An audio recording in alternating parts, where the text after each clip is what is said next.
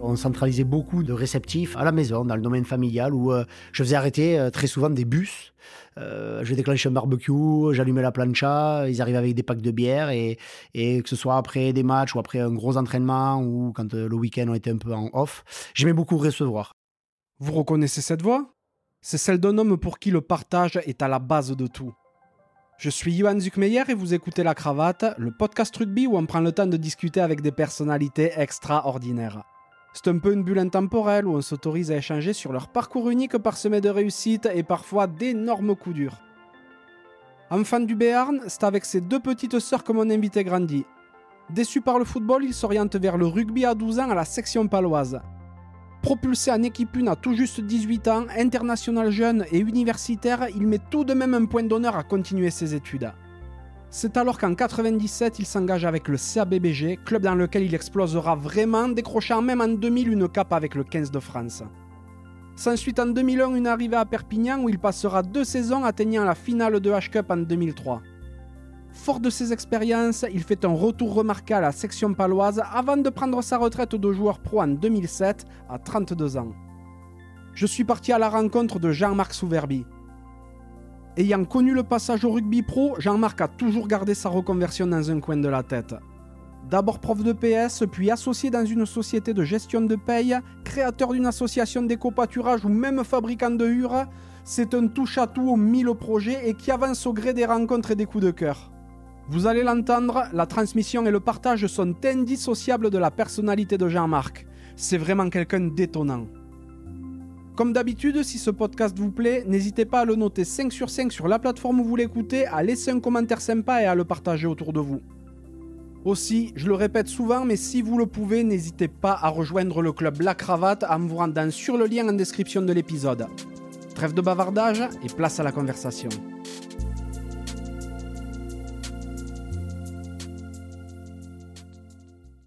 Bonjour Jean-Marc. Et bonjour. Comment ça va? Eh bien, je vais très bien, merci. Bon, super. Je suis trop content d'être avec toi aujourd'hui. Tu me fais la, la joie et l'honneur de me recevoir chez toi à Pau.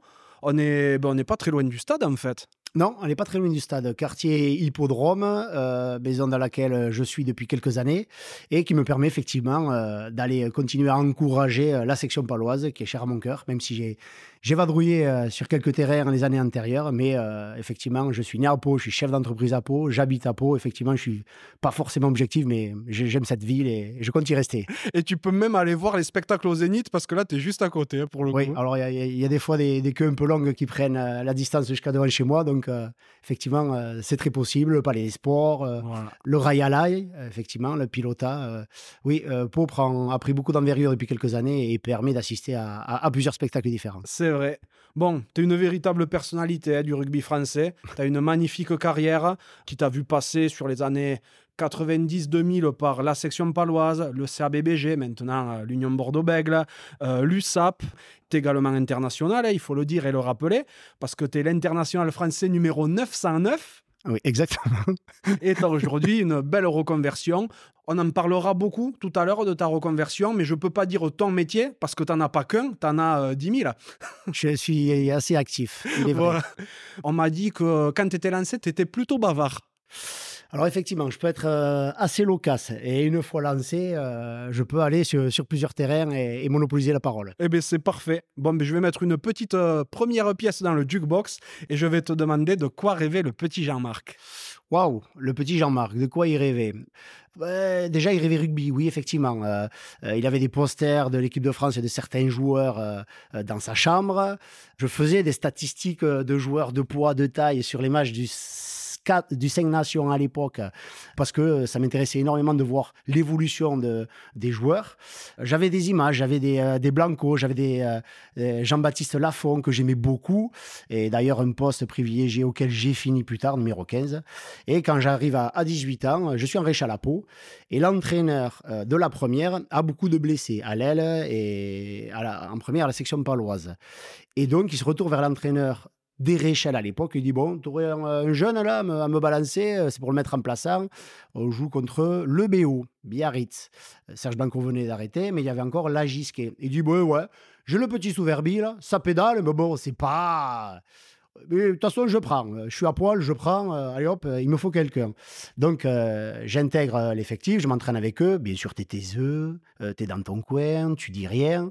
Et puis, le match se passe et au bout de 20 minutes, un ailier de la section paloise se blesse. Et là, l'entraîneur, il se retourne, il me regarde, il me fait C'est à toi. Alors, bien sûr, l'insouciance de la jeunesse, je rentre là, je suis décalé deux fois sur l'aile, je n'ai plus qu'à courir, je marque deux essais, ça y est, ma carrière était lancée. Et sans trop rêver, effectivement, peut-être euh, de jouer, parce qu'il y a un mot euh, qui m'a suivi énormément, c'est le mot humilité. Euh, bien sûr, c'est très difficile de parler de soi, même si c'est ce que je vais faire là pendant le podcast. Mais j'avais des ambitions cachées, bien sûr, on a des ambitions, mais je n'étais pas orgueilleux. et puis, elles ne sont pas incompatibles, ces ambitions, avec, avec la réussite. Donc, je les avais peut-être secrètement, mais j'étais plutôt quelqu'un de taiseux, suffisamment besogneux. Donc, tu as de suite rêvé de rugby, mais je pense pas que ce soit très étonnant parce que euh, je crois savoir que tu es d'une famille très rugby. Alors oui, euh, je relate euh, mon grand-père qui, dans le canton de Lembeil, m'a mené voir l'ESL, l'étoile sportive de Lembeil à l'époque. Donc, euh, c'est un peu lui qui m'a mis aussi ce, ce pied à l'étrier. T'étais quel genre de petit garçon? Euh, je, je- courais partout. Ouais. Euh, J'étais très actif. Quand il pleuvait, effectivement, c'était un peu dur de, de me contenir. Je, je me revois euh, faire des plaquages euh, à mes sœurs. Alors c'était facile hein, sur mes sœurs parce que j'ai toujours été un petit, un petit gabarit. C'était pas forcément mon point fort le plaquage, même si je m'y adonnais et que j'avais pas, j'avais pas peur. J'ai beaucoup plus subi les impacts en défense, mais l'essentiel était d'amener au sol, donc je m'accrochais. Donc j'étais un, un garçon euh, respectueux, euh, un garçon euh, pas forcément turbulent, mais euh, bourré d'énergie et qui avait besoin d'énormément de se dépenser. J'ai l'impression que ça n'a pas changé, ça. Je, je reste actif, je reste actif. Alors il faut être mesuré parce qu'à faire beaucoup de choses, il y a des chances qu'on fasse tout mal. Donc de temps en temps, il faut savoir réduire la voilure. Je suis en train d'essayer de le faire, mais étant très actif et passionné par tout ce que je fais, euh, c'est un peu compliqué pour moi. Ouais, t'as grandi où? J'ai grandi à Lannecob, dans le canton de Lembeil. Alors, c'est toute ma famille maternelle qui est dans ce canton-là, alors que ma famille paternelle est plutôt en vallée d'Ossau, à la Reims, avec des attaches fortes. Et bien sûr, euh, ce terrain de jeu, euh, les Pyrénées et la vallée d'Ossau, euh, que je magnifie et, et dans laquelle j'adorais être comme ces derniers jours. Évidemment. Et euh, ben là, si je me trompe pas, c'est pas très loin d'Arrozès. Arrozès, de là où est originaire Julien Fumat. J'ai un fumat, alors c'est une autre génération, mais euh, on est resté quand bien même très copains. Euh, effectivement, c'est ce canton-là, du Vic-Bill, qui m'est aussi cher puisque j'ai vécu toute ma jeunesse et- et chez mes grands-parents. Bon, pour les auditeurs qui ne situent pas forcément, hein, parce qu'ils sont euh, disséminés un petit peu partout en France et ailleurs, ben, le canton du, du Vic-Bill, c'est euh, presque à la limite du Gers. Oui, exactement. Exactement, limite du Gers. Il n'y a pas loin Montbourguet, il n'y a pas loin euh, Auch. euh, et puis, ça reste euh, à une trentaine de kilomètres de Pau. Donc, euh, à l'é- à l'époque, c'est ce qu'on faisait euh, avec ma mère qui nous amenait à l'école. Et, et on y passait toute la semaine sur Pau. Et, et surtout, tous ces allers-retours. Et ouais. T'as des frères et sœurs? J'ai deux sœurs, plus jeunes que moi. J'étais l'aîné. Mhm. Le brouillon, c'est ça J'ai entendu combien de fois ça Et euh, d'ailleurs, j'ai parlé de toi avec quelqu'un que tu connais bien, hein, Nicolas Laraga, avec qui tu as joué à, à l'USAP, qui m'a dit que jeune, ta petite sœur était la sosie d'Annette dans la sitcom Premier baiser. Alors exactement, une, une blonde, euh, très souriante, euh, cheveux frisés, très jolie, effectivement.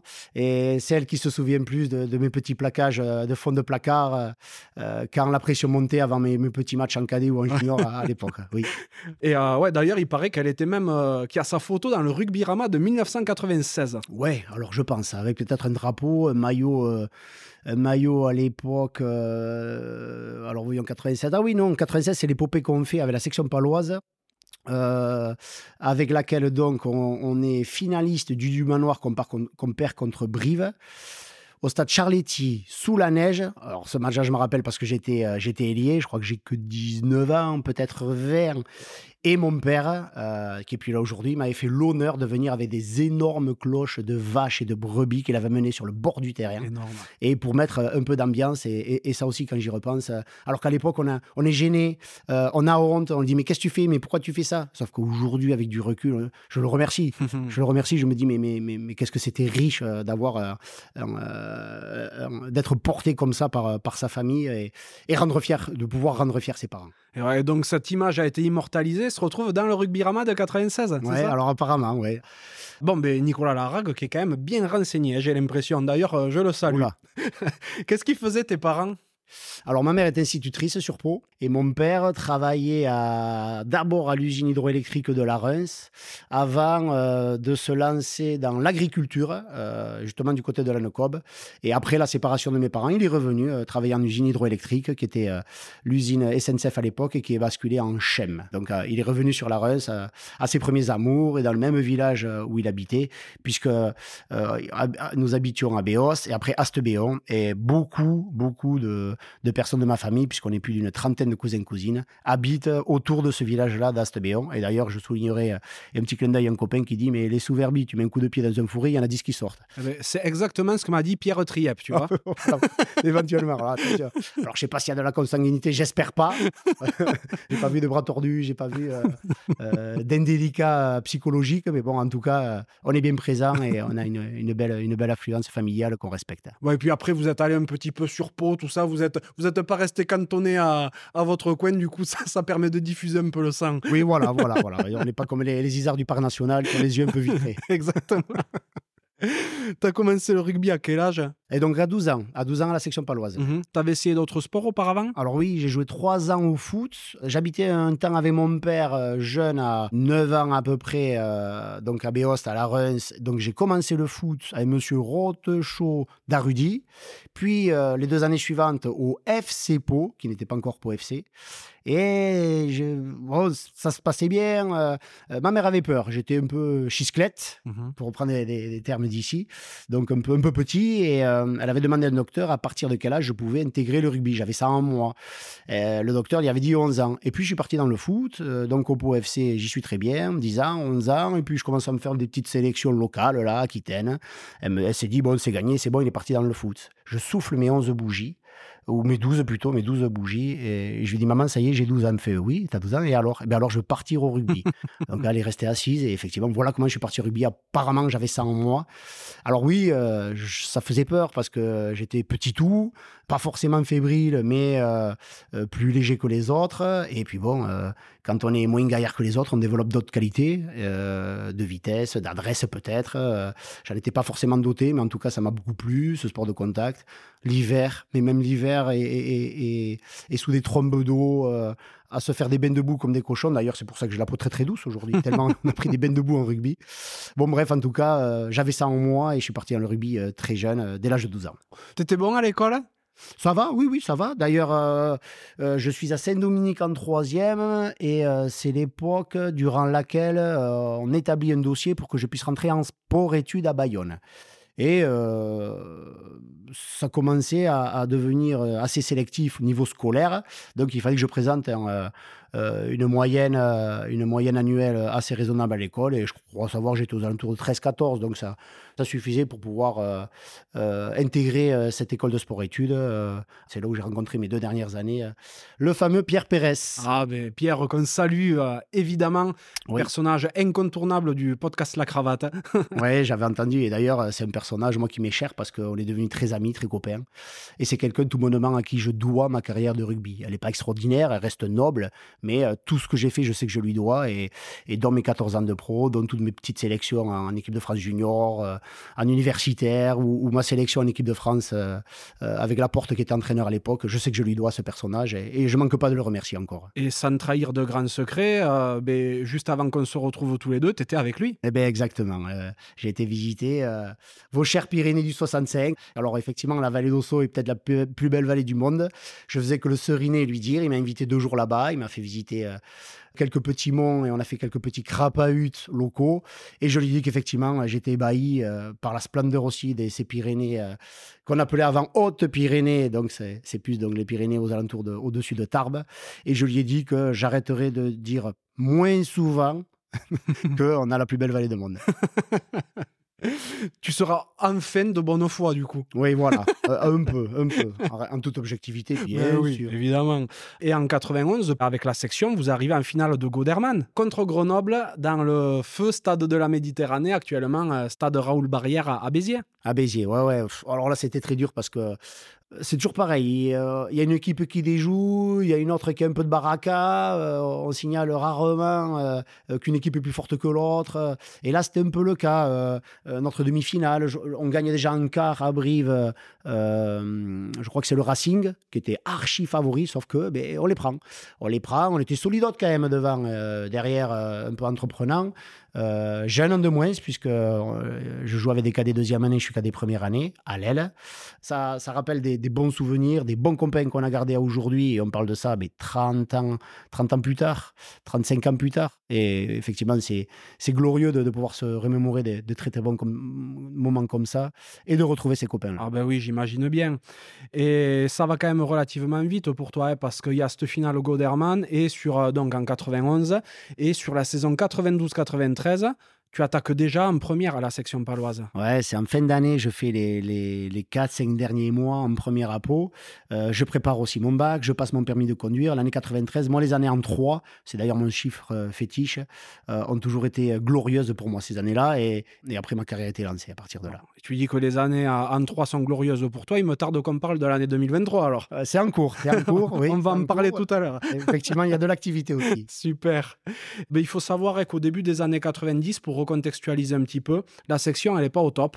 Fin des années 80, il y a une descente en groupe B. La section paloise quitte la Croix du Prince en 90 pour rejoindre le hameau qui était plus moderne. Euh, il y a une remontée en groupe A d'ailleurs cette même saison, hein, en 90, et toi, tu arrives donc, tu es propulsé dans cette équipe euh, première qui joue à ce moment-là le maintien. Ouais, alors tout à fait, et puis euh, euh, des matchs à pression, mais encore une fois, on parle d'insouciance par rapport à notre âge. Euh, c'est bien plus tard qu'on t'attend parce qu'on compte sur toi, et alors qu'en rugby, tu ne traverses pas le terrain, tu ne marques pas 10 essais. C'est bien un des seuls sports collectifs dont tu dépends vraiment de ton copain à côté. Euh, c'est ce qui a généré d'ailleurs euh, euh, ces certaines valeurs de, communication, de contact, d'entraide et de partage, de partage de joie, de partage de peine, de grand bonheur, de grandes soirées. Et à cette époque-là, donc insouciant, quelque part j'attends des ballons, j'attends des ballons. je crois que je fais pas un déblayage à l'époque parce que tu t'attaques à du solide, tu joues face à des adultes, tu as tout juste 18 ans. Il y a des gros écarts de gabarit, la muscu n'arrive que plus tard. Tu rechignes d'ailleurs à y aller, mais une fois que tu te fais secouer deux, trois fois, euh, tu acceptes d'aller faire un petit renforcement musculaire. je comprends parce bien. Que, parce que tu, tu évites un petit chiffon de paille. Mais cette année, quand même, en 93, vous atteignez le huitième du championnat de France, alors que jusqu'alors, c'était relativement euh, compliqué déjà pour se maintenir. Et les années suivantes, alors que toi, tu te fais ta place dans cet effectif-là, elles sont assez compliquées avant d'arriver sur une magnifique saison en 96. Cette année-là, la section, c'est du solide. Hein. Tu... Enfin, ces années-là, c'est quand même du solide, même si ça a eu joué le maintien. Euh, avec des gars comme Jean-Louis Jordana, Philippe Bernatsal, Frédéric Torossian, David Ocagne, Joël Rey, Nicolas Brusque, Pierre Triep. Enfin, euh, comment toi, tu à te faire ta place dans cette pléiade de joueurs qui étaient déjà excellents ou le sont rapidement devenus derrière? Alors que des bons mecs, que des bons mecs que j'ai plaisir encore à, revoir aujourd'hui. Et comment je me fais la place? Eh ben, J'étais un, petit joyeux de. Je prenais le micro dans le bus, euh, je pouvais euh, animer un vestiaire. Euh, et puis les, trois quarts, on est un peu coquins. on va penser un Jordana. on sait que s'il nous attrape, il va nous coincer. Un Triep, un triep qui rigole. plus tard, c'était un, un aussi, avec qui on avait plaisir de pouvoir se préparer avant un match. Euh, Léo Cagne, c'est un petit peu plus ma génération, mais cette année-là, 96, je joue énormément de matchs. Je suis sur tous les fronts parce que avec la section paloise déjà, on atteint la, la finale euh, du, du manoir, qui est un équivalent Coupe de France. On atteint la demi-finale du championnat de France. Euh, on échoue contre ben, ces mêmes brivistes qui sont en finale après au Parc des Princes contre Stade Toulousain. Cette année-là, on est champion de France avec les universitaires de Bordeaux. Donc là, je joue déjà avec les Ibanez, les, les Betsen, euh, bien sûr les, les Ocagne Brusques qui sont aussi là-bas, les Luc Laforgue, très, très bons copains. Cette même année, euh, on est champion du monde universitaire en Afrique du Sud avec les mêmes mecs et je joue tous les matchs sauf la demi-finale durant laquelle je me blesse assez gravement pendant quatre mois, euh, la, cheville, la cheville cassée. Et c'est à partir de là que l'année 97, à contrario de l'année des années en 3, les années en 7 me sont pas très favorables. Et c'est là où où euh, on me fait comprendre euh, d'aller jouer à Bordeaux parce que je suis étudiant à Bordeaux, je redescends le week-end, le rugby euh, se professionnalise de plus en plus et demande de plus en plus de présence et de professionnalisme surtout puisqu'on est jeune, on aime bien encore les sorties. Et donc on me, conseille depuis peu de, partir à, à et, donc c'est comme ça que j'y vais contre cœur. Vulgairement, je le dis encore aujourd'hui, je pissais vert et blanc et je, me revois dans ma, ma 205 pleurer, pleurer parce qu'on me force à partir à Bègle, ce qui était un super challenge d'ailleurs, mais, mais à l'époque euh, c'est des animosités que, j'ai gardées avec euh, les certains euh, responsables de, l'époque à Pau, où je suis plus invité et je réintègre plus le groupe. Mais d'ailleurs, c'est en 97 après qu'ils sont, qui sont champions du Dumas Noir. Mhm. Et, là, quand ça gagne, tu as juste le droit de fermer ta bouche et, d'applaudir. Ouais, mais c'est quand même super étonnant parce que tu l'as toi-même dit, tu as énormément joué sur les saisons qui ont précédé. Le rugby est en train de se professionnaliser effectivement, mais euh, d'un autre côté, toi, ben, tu fais ce que tu as à faire. Alors même si tu es étudiant à Bordeaux, tu fais tes matchs à, à la section, tout se passe bien. C'est fou qu'ils aient pas plutôt cherché des solutions pour essayer de te garder à peau, peut-être au niveau scolaire ou j'en sais trop rien, plutôt que t'envoyer chez, chez un concurrent direct, en fait. Alors ouais, mais ça se faisait pas trop non plus à l'époque. On cherchait pas forcément des solutions à ces joueurs-là pour euh, euh, le logement, pour les études éventuellement. Puis, euh, c'est la loi de la concurrence. Alors, j'ai 22 ans à l'époque, ma voiture, ma 205 est remplie, j'ai mes sacs. Il n'y a pas l'autoroute, bien sûr, à l'époque, et, et, je fais mes deux heures de, de route jusqu'à Bordeaux. Et, et je suis pas bien. Je suis pas bien, euh, j'ai que 22 ans, euh, euh, nul n'est prophète en son pays, soit. sauf que mon club de cœur me veut plus, mais tu peux pas crier au loup non plus parce que quand tu vois les joueurs qui sont à ta place à l'époque et qui d'ailleurs sont champions du, du, manoir, tu peux pas le contester. Ils sont déjà très performants, ils sont très forts. Que ce soit Bernard Salle, que ce soit Yannick Martin à l'aile, Brusque à l'arrière, bien sûr. Donc tu n'es pas invité tout simplement et il faut savoir l'accepter.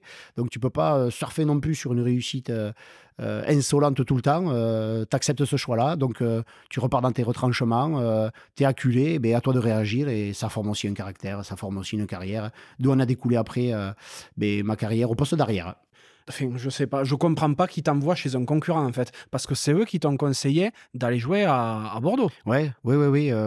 Il n'y a pas d'agent, il faut savoir qu'il n'y a pas d'agent à l'époque, et donc on se règle entre nous, et c'est difficile de, de, se vendre tout simplement commence à y avoir euh, quelques primes de match, euh, quelques pleins d'essence. Euh, je deviens, moi, indépendant financièrement de mes parents très vite à 18 ans, lorsque j'ai mes premiers petits salaires de rugby.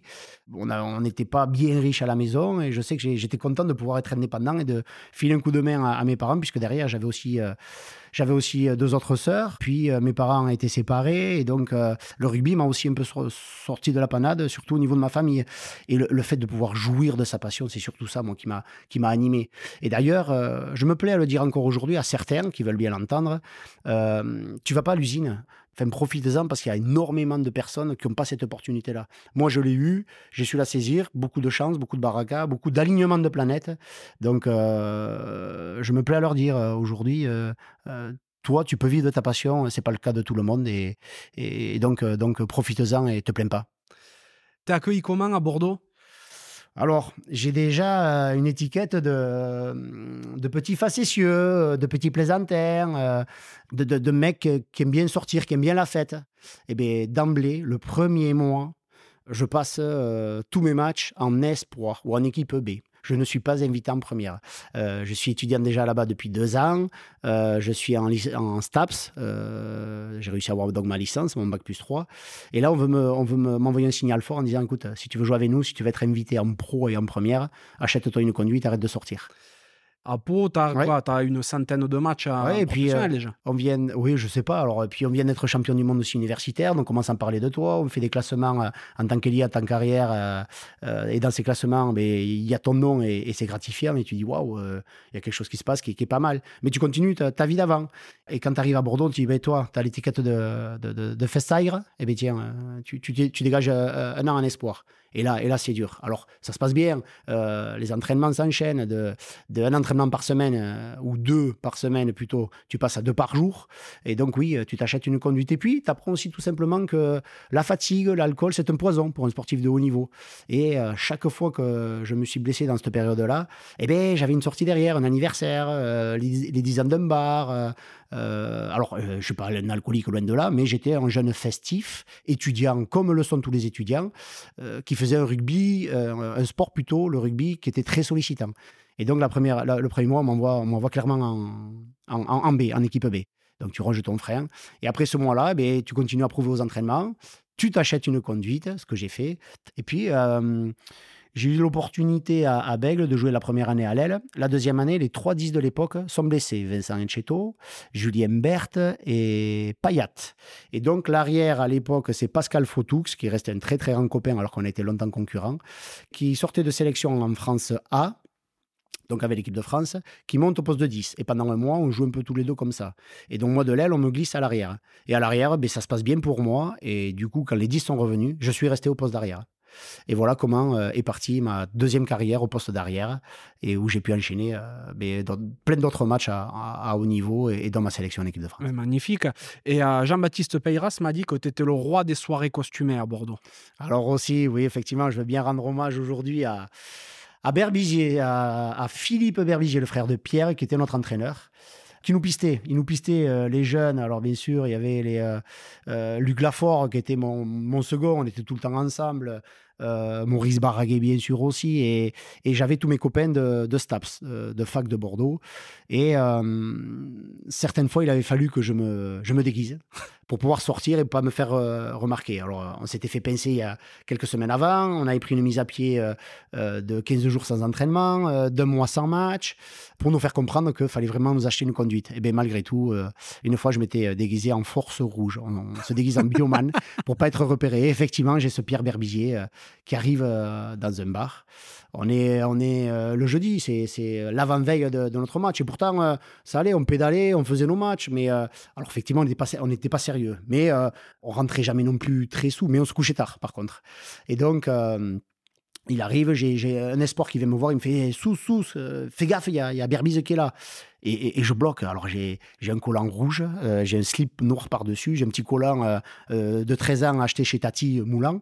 Et, je bloque, il arrive sur le côté, il arrive devant moi, il me regarde, c'est l'air comme ça, il me fait comme ça, il me toise de haut en bas. Et puis, d'ailleurs, il s'en va. Et j'avais mon casque intégral, mon casque rouge Bioman. Et là, je, faisais des sourds Et donc, euh, on se déguisait pour sortir. On assumait nos matchs quand même derrière. Mais euh, effectivement, le, lendemain, à la mise en place euh, de la veille du match, et Force Rouge, j'envoie le ballon. Et Force Rouge, tiens, prends ça. Et Force Rouge, je prends de l'eau. Et je disais les copains. Et lui, il regardait. Alors, il n'était pas dupe, bien sûr. Mais là, fallait pas qu'on se blesse ou fallait pas qu'on fasse un mauvais match parce qu'on avait franchement des, des comptes à rendre sur le match, puisqu'on se jouait un peu de lui. Mais bon, après, tout est rentré dans l'ordre. C'était, on se jouait pas de lui, on jouait avec lui quelque part. Et, donc, ça, ça, ça, a bien fini. On en a reparlé plus tard. Il a fait celui qui ne voyait pas, quoi. Ouais, j'ose croire, j'ose croire, parce qu'il euh, y avait les copains aussi par là. Et, et donc, oui, il savait, il savait. Euh, et puis, on pouvait pas les leurrer, ces gens-là. Euh, lui et, et, et aussi, qui était notre entraîneur à l'époque, on pouvait pas les leurrer parce qu'ils avaient déjà fait les, les, les pires bêtises qu'on puisse faire, ou, déguisement ou autre. Donc, en arrivant derrière, on n'avais rien inventé de neuf. Quoi. Ce premier mois en espoir, alors, tu auras beaucoup servi, vu qu'après, tu t'es déguisé en force rouge. alors, j'étais pas forcément aussi performant que, que Bioman en force rouge, mais au moins, oui, ça m'a permis de, commencer à dire au revoir aux, copains et, à lâcher un peu les soirées. et euh, cette année-là, bon, en 97, donc, quand tu arrives à, au CRBBG, le club il s'équipe fort hein, avec euh, en plus de toi un personnage comme Olivier Brouzet qui arrive. Et cette première année euh, vous arrivez en quart de finale du challenge européen ce qui est quand même pas pourri. L'année suivante en 98 et en 99 vous arrivez en quart de finale du championnat de France et toi, tu continues ton chemin, tu t'es bien fait ta place du côté de Bordeaux. Et en 2000, ben, une première vraie consécration parce que tu es appelé avec le 15 de France. Ouais. Alors oui, euh, euh, c'était déjà le, par excellence euh, le joueur professionnel qui surveillait sa ligne, qui était très performant, qui se rajoutait des, heures sup à l'entraînement. Et on s'est un peu basé sur lui. Et moi aussi, après à l'arrière, eh bien, je restais sur le terrain. Euh, je me suis acheté un jeu au pied en tant qu'arrière. Je prenais quelques pénalités pour les taper en touche, des pénales touches qu'on appelle maintenant.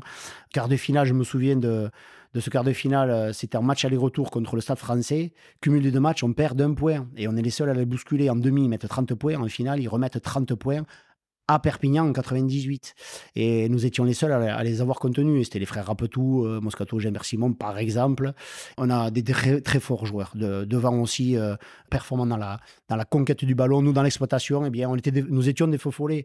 Il y a Manas qui nous rejoint au centre. Euh, il y a Luc Laforgue, Thomas Rossard, Loupsens. et ce n'était pas les mêmes défenses qu'à aujourd'hui. Donc, euh, on battait notre vis-à-vis, on allait un peu loin derrière. Mmh euh, on avait juste notre duel à gagner il y avait des cannes, il y avait du timing, euh, puis ça faisait plaisir à, avoir joué. Donc euh, on nous donnait des ballons et on s'en séparait pas. On le gardait, on contre-attaquait de partout derrière. Et puis il faut avoir des centres véloces qui puissent redescendre, venir t'aider quand tu remontes des ballons derrière. Des ailiers alertes euh, qui mélangeaient la puissance et la vitesse. Mais Robbie McDonald et, et, Alexandre Bouchier aussi. Et c'est des gens revoit, que je revois aussi aujourd'hui et, et, qui sont très plaisants, avec lesquels tu, tu, tu, peux discuter de ces années-là. Et, c'était fameux, pour reprendre le mot d'un copain c'était fameux, c'était des, glorieuses années. Donc jusqu'à ce que tu sois appelé en équipe de France en 2000. Alors oui, là aussi, des, concours de circonstances. Alors pourquoi? Parce que à l'époque, c'est Thomas Castagnède qui, à mon âge, qui est forfait Émile Ntamak qui est blessé. Et à l'époque, euh, ben oui, oui, je, suis peut-être euh, l'arrière qui arrive sur la liste, recommandé peut-être par Christophe Rey, qui était notre, entraîneur à l'époque. Et donc la porte, la porte m'appelle. Alors là, je me rappelle très bien de ce match. Déjà, c'est le seul. C'est le seul que j'ai fait. Je fais partie de cette fameuse équipe des une sélection, d'où l'opportunité. Euh, cette année-là, il n'y a, pas de, a pas de match estival, donc on, se déplace nulle part avec l'équipe de France. Euh, je suis arrière aux ailes, j'ai Dominici Donc ça ronfle. On joue contre euh, la Roumanie, je marque un essai et je le dédie à un cousin. Une semaine avant, je porte le cercueil d'un cousin à moi, à la Reims, et je lui dédie ce match. Donc il était, euh, c'est la grosse symbolique, symbolique de cette sélection, cette sélection hommage que j'ai bien honoré. Donc oui, effectivement, j'ai mon maillot frappé du coq, et oui, il m'arrive de, de, penser aussi à, lui à l'époque. Mais on a, une, on a une très très belle équipe, et puis bon, l'équipe de Roumanie à l'époque euh, est bien plus faible et, donc ça laisse l'opportunité à, des plus jeunes joueurs et des nouveaux joueurs comme, moi de pouvoir se, manifester ou, ou du moins je l'ai pris plus comme une petite récompense face à face à, la saison qu'on avait faite avec, Bègle. Donc ben, j'ai pu honorer cette sélection-là. Ben ouais, tout à fait. Donc vous l'emportez effectivement 67 à 20 hein, contre, contre la Roumanie à 7 ou 8 essais, dont un marqué par toi, évidemment. Quelle sensation ça te fait de, de porter le maillot de la vraie équipe de France? Parce que, enfin, quand je dis de la vraie, de la grande équipe de France, parce qu'auparavant, tu es international universitaire, tu es international jeune, mais ça doit pas être tout à fait pareil. Euh, on peut appeler ça une consécration. J'ai recroisé quelqu'un, c'était un, directeur sportif de l'année qui m'a dit Tiens, toi, tu vois, au moins depuis tout jeune, tu fais partie des mecs sur lesquels on ne s'est pas trompé. C'est pas, c'est pas de la, de la, de la pédance de ma part, mais euh, j'ai eu la chance de faire toutes ces sélections-là, moins de 21 ans, universitaire, équipe de France à 7, euh, Barbarians à 7. Euh, j'ai fait une Coupe du Monde euh, en junior, j'ai fait une Coupe du Monde universitaire qu'on gagne, je refais une Coupe du Monde avec l'équipe de France à 7. Et c'est un peu la consécration quand on arrive à, à ce Graal-là. On le cherche pas forcément parce que il est presque inatteignable et puis on s'éclate dans le rugby. C'est un jeu. Comment j'ai découvert le, rugby professionnel? Moi, à l'époque, on me dit tiens, demain, tu vas faire ce que tu aimes de plus au monde. J'ai 18 ans. Tu vas jouer au rugby. Ouais, génial. Et le surlendemain, on te dit non seulement demain, demain tu vas te lever, tu vas faire le sport que tu aimes le plus au monde, mais en plus, on va te casquer. On va te payer pour ça. Waouh alors ça, c'est l'énorme opportunité. Donc, je me projette pas forcément. Euh, euh, c'est un jeu, j'adore remonter les ballons, j'adore euh, faire des, des, des, des biscuits, j'adore faire des, des, des, crochets, faire parler les cannes, travailler une passe, jouer des surnombres, créer des intervalles. Et quand tu arrives en équipe de France, bah, là tu te concentres, tu es entouré de joueurs, tu as des Califano, tu as des, as des tu as des Ibanez que tu connais déjà, tu as des Dourte au centre, des Dominici à l'aile, tu arrives avec Emans qui est un peu plus jeune, et dont ce sont ses premiers matchs aussi. Là tu te concentres, tu, tu te sers à la Marseillaise. bon, c'est à Bucarest, euh, le terrain était très sec. Malgré tout, euh, tu ne veux pas glisser, tu n'as pas le droit de glisser, tu, il ne faut pas que tu déçoives. Euh, déjà que tu te déçoives à toi-même. Donc je me souviens jouer avec des crampons en fer, même si ça fait mal, mais tant pis, tu es sûr que tu vas pas glisser au moins comme ça. Et là, pareil, on, on joue aucun ballon au pied. alors oui, c'était un petit peu plus facile parce qu'il y a un écart de niveau. néanmoins, c'était un match, à, un match à gagner, un match qui reste euh, super souvenir et, j'ai encadré euh, ce maillot-là, effectivement. Euh, donc, tu as 25 ans. Est-ce que tu penses que ta carrière en bleu est lancée quand tu as cette sélection-là ou tu te dis ça peut aller très vite dans l'autre sens aussi? Mais aucun des deux. moi, mon objectif, c'est continuer à être performant pour mon club. Alors, c'est bête de parler comme ça. ça reste une banalité peut-être pour les joueurs d'aujourd'hui, mais c'est déjà ce que je pense. Parce que j'oublie pas que cette sélection, je l'ai eue par une opportunité, un concours de circonstances. Je sais que je suis un peu moyen physiquement, je fais qu'un 75, euh, j'approche les 80 kilos. J'ai des cannes, mais il y a du plus rapide que moi. J'ai une dextérité, mais il y a du plus adroit que moi. Donc, euh, euh, je reste humble dans ma tête et je me dis, tiens, si l'opportunité est à saisir et qu'elle se renouvelle, bien sûr que j'irai, je, la, prendrai. mais je pense pas aux blessures, je pense pas à une carrière toute dessinée en bleu. Non, je reste bien humble bien à ma place. Je suis un joueur moyen ou correct, on va dire, de l'époque en élite. Euh, mon objectif, c'est plus ça. Et puis ça y est, j'ai eu, ma sélection. J'ai marqué mon essai, j'ai honoré euh, mon cousin qu'on enterre une semaine avant. C'est pas forcément une fin en soi, mais quand on l'a, waouh, oui, tu as, les étoiles dans les yeux, ton or la Marseillaise, euh, tu la pousses fort. en Vallée d'Osso, on aime beaucoup chanter, donc je l'ai bien crié aussi, cette Marseillaise. Et tu as légèrement peut-être les, yeux un peu mouillés, mais tu restes concentré par ton objectif. Tu veux pas, tu veux pas décevoir, tu veux pas te décevoir non plus. Tu veux honorer cette belle première sélection, qui restera la seule d'ailleurs. Mais, euh, mais j'en suis, suis terriblement fier et, j'ai aucun regret. Et au contraire, je, je, continue à croquer la vie à pleines dents et je me projette pas forcément. c'est bien, au moins, euh, au moins tu vis l'instant présent et ça, c'est important. En 2001, euh, vous vous maintenez difficilement hein, avec le CABBG parce qu'à la fin de la saison, il y a l'élite qui se resserre de. Ben, elle passe de 21 à 16 clubs pour donner naissance donc au top 16. Et c'est le moment que toi, tu choisis pour partir de Bordeaux. Oui. Je suis en fin de cycle, j'ai fait 4 ans à Bordeaux. Euh, on change beaucoup de joueurs, euh, les entraîneurs aussi s'en vont. Et je commence à avoir quelques sollicitations. Donc j'ai un agent déjà et on me sollicite. Alors, euh, dont Perpignan, j'ai quelques contacts, je ne sais plus trop les clubs, je ne sais plus trop leur niveau à l'époque. je ne veux pas forcément partir de Bordeaux, sauf que je suis en fin de cycle, j'ai ma licence STAPS. Et tiens, j'ai une opportunité qui se dessine à Perpignan. Et Perpignan, euh, euh, je connais pas trop le sud-est, euh, aussi des, euh, des habitants, mais comme on le connaît ici avec nos Bernais, un peu, un peu, alors je, le dis facilement parce que j'en suis un, même au Salois, un peu encaissé dans nos vallées, avec l'excessivité peut-être du basque aussi. Ma grammaire est basque, je peux en parler facilement. et donc je, je, tente la carte, la carte Perpignan. Et à l'époque, l'agent, c'est un gros, un, gros, un gros agent qui gère beaucoup d'internationaux argentins qui s'occupait pas bien de moi. Et bon, il me, il me, contacte, il me dit Ouais, il y a peut-être Castres, il y a peut-être Montferrand, il y a, y a Perpignan aussi qui se manifeste. Et j'attends, et c'est assez tardif. Et puis, du coup, euh, j'appelle, je prends l'initiative. Euh, euh, j'appelle le président d'Agrena à l'époque de Perpignan. Et je me manifeste. Il me dit Mais moi, j'ai été clair avec ton agent. J'ai trois arrières sur le poste. J'ai Damien Traille, j'ai Pépito et Lorga et j'ai toi. Alors, à l'époque, Traille n'est pas tout à fait révélé. Pépito et Lorga est, un petit peu plus jeune. Euh, parce qu'après, bon, euh, c'était, ça, a été des joueurs glorieux. Donc, euh, ils m'ont dépassé en termes de, qualité. Et, ils arrivent. Ils arrivent un peu dans le, dans le milieu. Et moi, j'ai dit, mais non, mais très bien, moi, je, viens demain. Je viens demain, je signe. Donc, je prends la petite voiture de ma mère, je pars du, du, Vicville et je vais signer à Perpignan comme ça. Et après, euh, appelé l'agent, je lui dit, écoute, euh, j'espère que tu seras, tu resteras clair avec toi-même et que tu prendras pas la com sur moi parce que euh, c'était un jeu d'échecs en fait. Je, te place ce joueur, je te reprends celui-là. il y avait déjà un peu le, ce mauvais côté des, agents qui a changé bien sûr. il m'a aidé, attention, hein, je crache pas dans la soupe. Mais voilà comment j'arrive à Perpignan. Et puis à Perpignan, on connaît un peu CIC et il y a quelques joueurs du même acabit que le mien qui nous, nous, sommes assez régulièrement sélectionnés en France, euh, sans trop franchir le cap. Et donc, je rejoins les Manas, les Lousteau, le 9, euh, ici local, euh, avec lequel je jouais aussi à, à Bègle. Donc, Manas, je rencontre Sermenot, Bomati, Manny Edmonds qui arrive aussi, cet Australien. Et on tente, on tente l'aventure. Jérôme Thion, il débarque. voilà comment on tente l'aventure. Et donc, on part en ayant quelques connaissances ensemble là-bas. Et voilà comment je finis dans les quatre premiers mois dans un camping à Sainte-Marie-la-Mer.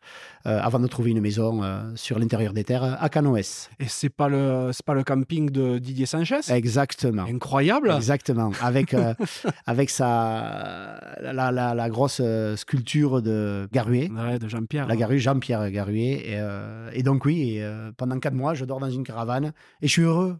je suis très bien, il fait beau. euh, alors, c'est pas, c'est pas la panacée, mais euh, c'est parfait pour moi. euh, euh, J'y vis seul euh, à l'époque. et donc, pendant les, les mois de préparation estivaux, d'ailleurs, juillet-août, je suis là-bas et, et je suis le plus heureux des hommes. Et je m'adapte tout doucement à cette culture locale. Il t'a fait bosser la mêlée un peu, Didier? Que nenni, que nenni, heureusement.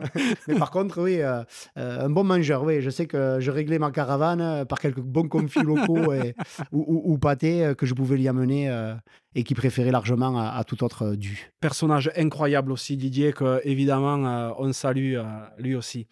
Sportivement et, et au sein de l'équipe, comment tu te fais ta place, toi? Alors moi, j'ai une image flagrante, c'est euh, mon premier ballon d'arrêt de volée, donc je viens en tant qu'arrière. Euh, je rattrape un ballon, une chandelle qui est tapée, je crois que c'est un match de Coupe d'Europe ou un des premiers matchs amicaux. Et c'est déjà très suivi. Perpignan, derrière Montferrand à l'époque, il y a 8000 abonnés, donc on avait la garantie. C'était déjà il y, a, pff, il y a 22 ans. Ben oui, tu arrives Ouais. en 2001. Donc c'est déjà il y a 22 ans. Je- ça y est, je suis, je, suis, je suis un ancien qui raconte l'histoire de 20-30 ans maintenant. Et, et donc, euh, le premier ballon que je touche, euh, la chandelle est un peu longue, j'ai le temps de la rattraper sans prendre la, la pression défensive. Je fais marque et je le joue vite. Et là, je me sens porté par le public qui hurle, qui crie, qui est content euh, et qui voit une contre-attaque. C'était mon fond de jeu. euh, J'ai pas, j'ai pas de jeu au pied, même si je m'en suis acheté un pour trouver péniblement mes touches à une cinquantaine de mètres. Mais bon, euh, mon jeu c'était toujours, c'était plutôt la contre-attaque, le défi, gagner mes duels. Et donc rien que, rien que là, bon, mais ça y est, j'étais considéré comme un, feu follet. Et, mais à côté, j'ai aussi des joueurs, les Manas, les Sermeno Bomati, euh, les Jordani aussi bien sûr au centre, euh, donc euh, qui sont à côté de toi et qui t'aident à, porter le ballon. Et puis j'ai une image flagrante aussi à Perpignan. On avait toujours des, des contentieux avec des équipes style Stade français, Agen. Et je me souviens, alors il y a la ferveur populaire de ce public, devenu très exige- exigeant peut-être, mais à l'époque qui était plutôt permissif, puisque nous étions des, sombres inconnus qui débarquions comme ça en pays catalan. Et la sortie du- des tribunes, on laissait toujours rentrer l'adversaire en premier. Bernard Gouta, euh, qui était notre capitaine, mettait le bras. Et pendant 30, 40, 45 secondes, il se faisait euh, copieusement euh, huer par tout le public catalan. Et c'est long quand on est adversaire parce qu'il y a une, une furia. Après, ça se calme. Et là, il nous appelait USAP, USAP. Et ça vibrait. Ça vibrait. J'ai encore la chair des poules d'en parler. Ça vibrait dans les vestiaires. Et là, on sortait du, vestiaire. En plus, moi, j'avais le 15, donc j'étais le, dernier dans la file. Et il y avait des pétards. Il y avait euh, euh, des petits feux d'artifice, euh, des maillots, des confettis. C'était un des premiers matchs, un des premiers matchs de poule à l'époque euh, de championnat de France. Et on était appelés, on était scandés. Et là, euh, on, on est transcendé quand en plus on sait que derrière, il y a une grosse majorité de maraîchers. Et bien ces maraîchers-là, quand tu apprends qu'en plus, ils font un prêt pour payer leur place à, à l'année, waouh, tu peux pas les décevoir. Donc, tu as un petit pet à l'épaule, tu as la cheville tordue comme ça. Non, non, là, là, tu t'y files, tu y vas et tu les honores. Tu les honores. Voilà l'image que j'ai, moi, de, Perpignan. Et alors, en plus, euh, on fait une belle épopée. euh, je crois qu'en 2003, on finit euh, en finale de la Coupe d'Europe à Leusden Road contre le Stade toulousain. Et toujours porté par ce public qui n'était pas forcément exigeant, mais qu'on découvrait. Et il découvrait aussi une nouvelle équipe, puisque Giordani, c'est un Dacois. même Manassi, c'est un local. Nicolas Coutet, qui est aussi au centre. Jérôme Thion, il commence euh, comme s'il commençait une carrière de rugbyman, sauf qu'il est extraordinaire. Et derrière ça, eh bien, euh, il part en équipe de France, il y fait plusieurs années. Les vieux grognards de devant, Payard, De Bezombe, Cognac, des, des gars que je revois encore aujourd'hui, euh, mais qui eux faisaient peur à tout le monde et avaient des ballons, se déplaçaient et juste cornaqués par Olivier Saïssé, seul au monde.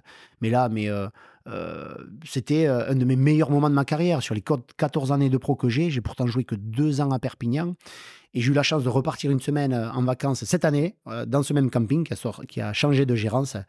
Mais j'ai été voir le premier match contre le Stade français.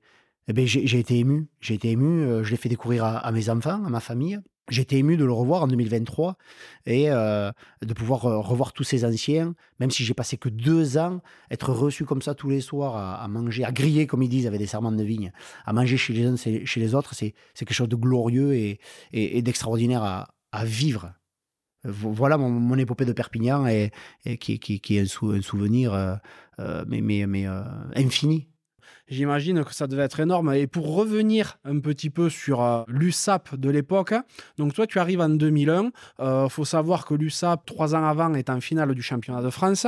Et vous, vous arrivez, les nouveaux, pour insuffler un peu un nouveau souffle jusqu'à effectivement arriver à, cette finale de, 2003 en Coupe d'Europe en Irlande où euh, ben, tu as cité quelques-uns des gars qui jouaient. Donc toi, évidemment, tu étais titulaire à l'arrière. Mais il y avait des, des Beaumati, des Giordani, des Manas, des Sermeno, Edmonds, euh, enfin, tu en as cité d'autres, des euh, Le Corvec, Alvarez Querelis, ah Jérôme Tuan, enfin, quand, on en reparle aujourd'hui de ces personnes-là, on voit qu'elles ont marqué d'un côté l'histoire de Perpignan et de notre côté leur décennie, en gros, pendant laquelle ils ont joué au rugby euh, au niveau national. Quoi. Donc cette finale-là contre le stade toulousain, vous la démarrez de la plus mauvaise des manières, parce qu'à la mi-temps, vous êtes mené 19 à 0, et vous faites quand même une deuxième mi-temps qui est un peu meilleure, où vous courez après le score, c'est le cas de le dire, vous perdez au final 22-17. Alors ouais, effectivement, mais, mais il faut savoir qu'il y, y a un vent à faire voler des tôles. Et donc, euh, on est euh, contre ce vent en première mi-temps et toutes les actions sont favorables. On est cantonné dans notre camp et on prend, euh, je sais pas, 19 points peut-être. On meurt à la fin, on perd 24 à 18, 22, 19. Oh, bon, 22, 17. Donc, on meurt pas loin. On fait une terrible seconde mi-temps. Mais au-delà de, de cette finale, c'est plus l'épopée que j'en retiens. On va à Clanecly. Donc, on est qualifié, on sort. On va jouer en quart de finale à Clanecly des virulents gallois euh, qui ont des, des, des, crocs qui rayent le, le, sol, tellement vaillants qui, qui prennent un rouge. Du coup, c'est un petit peu plus facile euh, pour nous. On arrive à gagner ce match-là.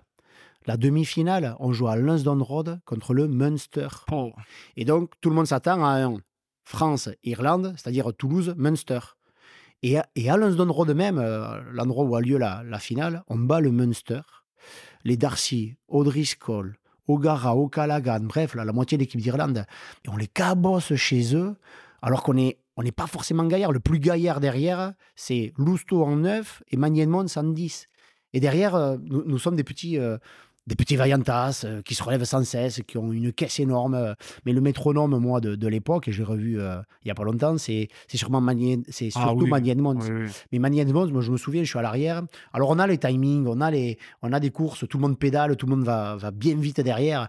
Mais l'autre, il nous tirait des passes de 20 mètres, on avait le ballon, mais dans les bras. On ne s'arrêtait pas en arrière pour le prendre, on ne sautait pas. Non, c'était un métronome. Et, et là, donc, quand tu n'es jamais arrêté par ta course, quand tu arrives lancé comme un frelon dans des intervalles, que tu respectes, respectes le timing, et que les ballons t'arrivent, mais c'est comme ça qu'on met à mal le Munster et Darcy et Darcy et, et O'Driscoll au centre, mais euh, on arrive à les éteindre physiquement. Alors oui, on est bien moins puissant, mais on s'accroche, on subit à l'impact, c'est-à-dire qu'on cède du terrain, il n'y a aucun plaquage offensif de notre part, mais par contre, on les amène au sol et, on est les premiers à se relever. Et là, moi, c'est l'image que j'en garde de cette demi-finale. On les, on, les, on les bat chez eux, on finit mais épuisés, mais des clébards des tiques sur des chiens, on s'accroche, des, des ronces. Mais, bref, je vais, je vais, j'ai pas d'autres images, mais on arrive. Et puis attention, un paquet d'avant ouais, qui ravage tout sur, son passage. Je voulais t'en parler de ça. Ils étaient dangereux devant quand même. Magnifique, magnifique. La bave aux lèvres, euh, euh, cet Argentin Kérélis associé à, à Jérôme Thion Kérélis, on comprend pas. Il sort toujours lacéré de, des terrains alors que c'est un brave mec. Ça que oui, quand, on,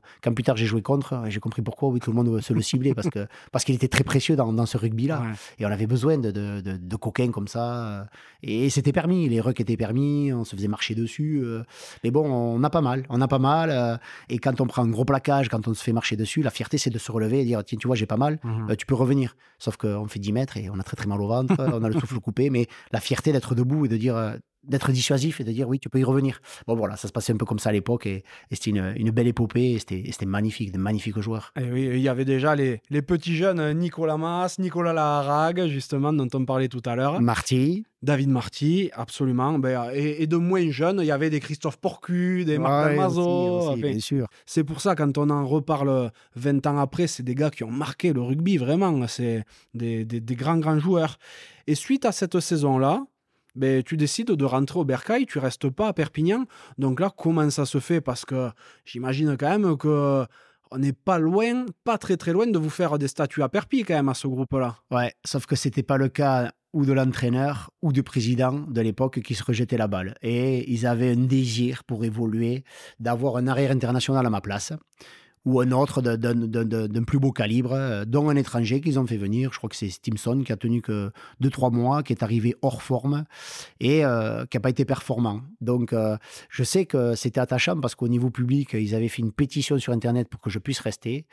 J'ai jamais eu le fin mot de l'histoire, sauf que j'ai l'autre problématique de, de l'arrivée de, ma fille Bertie, de mon aîné, en 2003, euh, dont ma, ma, compagne doit accoucher à l'époque. Et, là, il faut absolument que je trouve une solution. Alors, on ne voulait pas trop forcément euh, rentrer euh, dans nos villes respectives. Elle est d'Aquoise, je suis pas loin, sauf qu'on n'a pas trop eu le choix. Et puis, j'ai quoi? J'ai 28 ans. Il m'en manque encore un peu. Je peux, je peux aller encore un petit peu plus loin. Et donc, on décide de, rentrer sur Pau.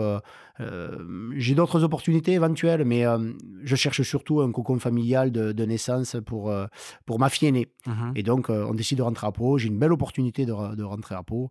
Et donc, euh, je rentre chez moi, entre guillemets. Tu reviens à Pau. Quand on rejoint un club qu'on a déjà quitté, euh, ben, le risque, c'est d'être déçu. Et toi, d'autant plus que tu l'as quitté, ça sortait de l'amateurisme, c'était en train de se structurer un peu. Tu reviens 6-7 ans après, alors que ben, le, rugby est devenu bien professionnel. Tu te retrouves chez toi un petit peu ou ça a totalement changé? Alors ça a changé. Ça a changé et l'anecdote qui, est la plus criarde me concernant, c'est que quand je pars par défaut, puisqu'on me pousse à partir à Bègle à l'époque en 97, l'entraîneur de l'époque est un peu dur avec moi. J'ai 22 ans, il me dit de toute façon tu peux partir à Bègle parce qu'en plus à l'aile, à l'aile t'as pas de canne. Je suis vexé. Je suis vexé, euh, d'où, mes pleurs dans la voiture quand, je, pars par défaut à Bègle. Et euh, les 4 ans à Bègle, les 2 ans à Perpignan, donc 4 et 2, 6, la septième année, je reviens donc sur Pau. Pau me, me, me désire, me recrute. Et puis, j'ai pas forcément d'autres opportunités. Puis, c'est un peu tard. Euh, ma fille arrive en juillet, euh, on est en fin de saison, donc il me faut trouver une, assise pour que ma compagne puisse accoucher. Et quand je reviens à Pau, l'entraîneur de l'époque est passé manager. Il est revenu sur Pau. Et quand il me présente, alors je commence à le dire que maintenant, euh, certaines années après, il, me, il, présente les recrues, arrive mon tour et il dit euh, Et à l'arrière, enfin, on a recruté sous Verbi parce qu'à l'arrière, on avait besoin de cannes. Et c'est la même personne qui, euh, sept ans avant, me dit en off dans l'oreille Et puis tu peux partir parce que parce qu'à l'aide, tu pas de canne. Et ça, c'est fort. Et, je l'ai regardé et. J'ai eu du mal aussi. Tu arrives là, donc le rugby s'est bien professionnalisé. Toi, tu es pas un ancien, mais presque, parce que tu as 28 ans, tu as ce rôle de, de grand frère, de papa sur le terrain, peut-être?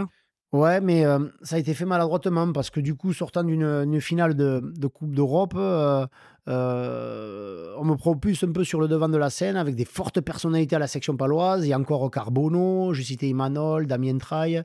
Et ça se fait assez maladroitement parce qu'on attend beaucoup de moi. En plus, euh, je suis en délicatesse avec mon dos euh, et un an après, je me fais opérer, on me fait enlever une hernie discale. Euh, il y a une autre approche d'une grosse prépa physique avec Thibaut Giroud, qui est en prépa physique à la section paloise, qui amène quelque chose de nouveau, mais de très intense, qui ne me correspond pas forcément et je ne veux pas me ranger, je connais mes limites, je ne veux pas sortir de, de, ce carcan, de ce schéma de prépa physique parce que j'adore ça et je finis par me blesser. Je finis par me blesser assez gravement. j'ai bien sûr des déficiences dorsales, j'ai une fissure à un disque. Euh, du coup, j'ai une petite euh, paralysie qui se dessine euh, dans ma jambe gauche, le talon qui tient plus. Donc, en urgence, on m'en perd du dos. Et mhm. quatre mois après, j'arrive à rejoindre l'élite. Mais donc, avant que les Dumitras arrivent, avant que les Peiras, Jean-Baptiste, émergent aussi. Il n'y a, pas grand monde forcément à l'arrière, donc il faut que je joue. Et donc, ouais, je l'accepte et je finis de, de, me blesser assez gravement pour me faire opérer et enlever une hernie discale dans, eh dans le dos. Tu dis que ton arrivée a été un peu gérée maladroitement. Romain Terrain, qui à l'époque était euh, un petit jeune, hein, m'a dit que tu avais fait beaucoup d'efforts pour intégrer justement ces petits jeunes. Tu avais ce rôle un peu de facilitateur. Ben, en témoignaient les, les nombreux petits apéros que tu faisais à la maison ah pour euh, regrouper tout le monde. quoi. Ouais, exactement. Beau personnage aussi, Romain. Euh, oui, oui, c'est vrai. On centralisait beaucoup de, de, réceptifs à la maison, dans le domaine familial, où je faisais arrêter très souvent des bus je déclenchais un barbecue, j'allumais la plancha, ils arrivaient avec des packs de bière et, et que ce soit après des matchs ou après un gros entraînement ou quand le week-end on était un peu en off, j'aimais beaucoup recevoir et j'avais la chance d'avoir une compagne qui aimait aussi beaucoup recevoir les gens. je, suis très tourné vers le, social, l'homme et l'intégration des joueurs. peut-être que je l'ai mal vécu à mon époque, peut-être qu'il a fallu que je me débrouille de moi-même.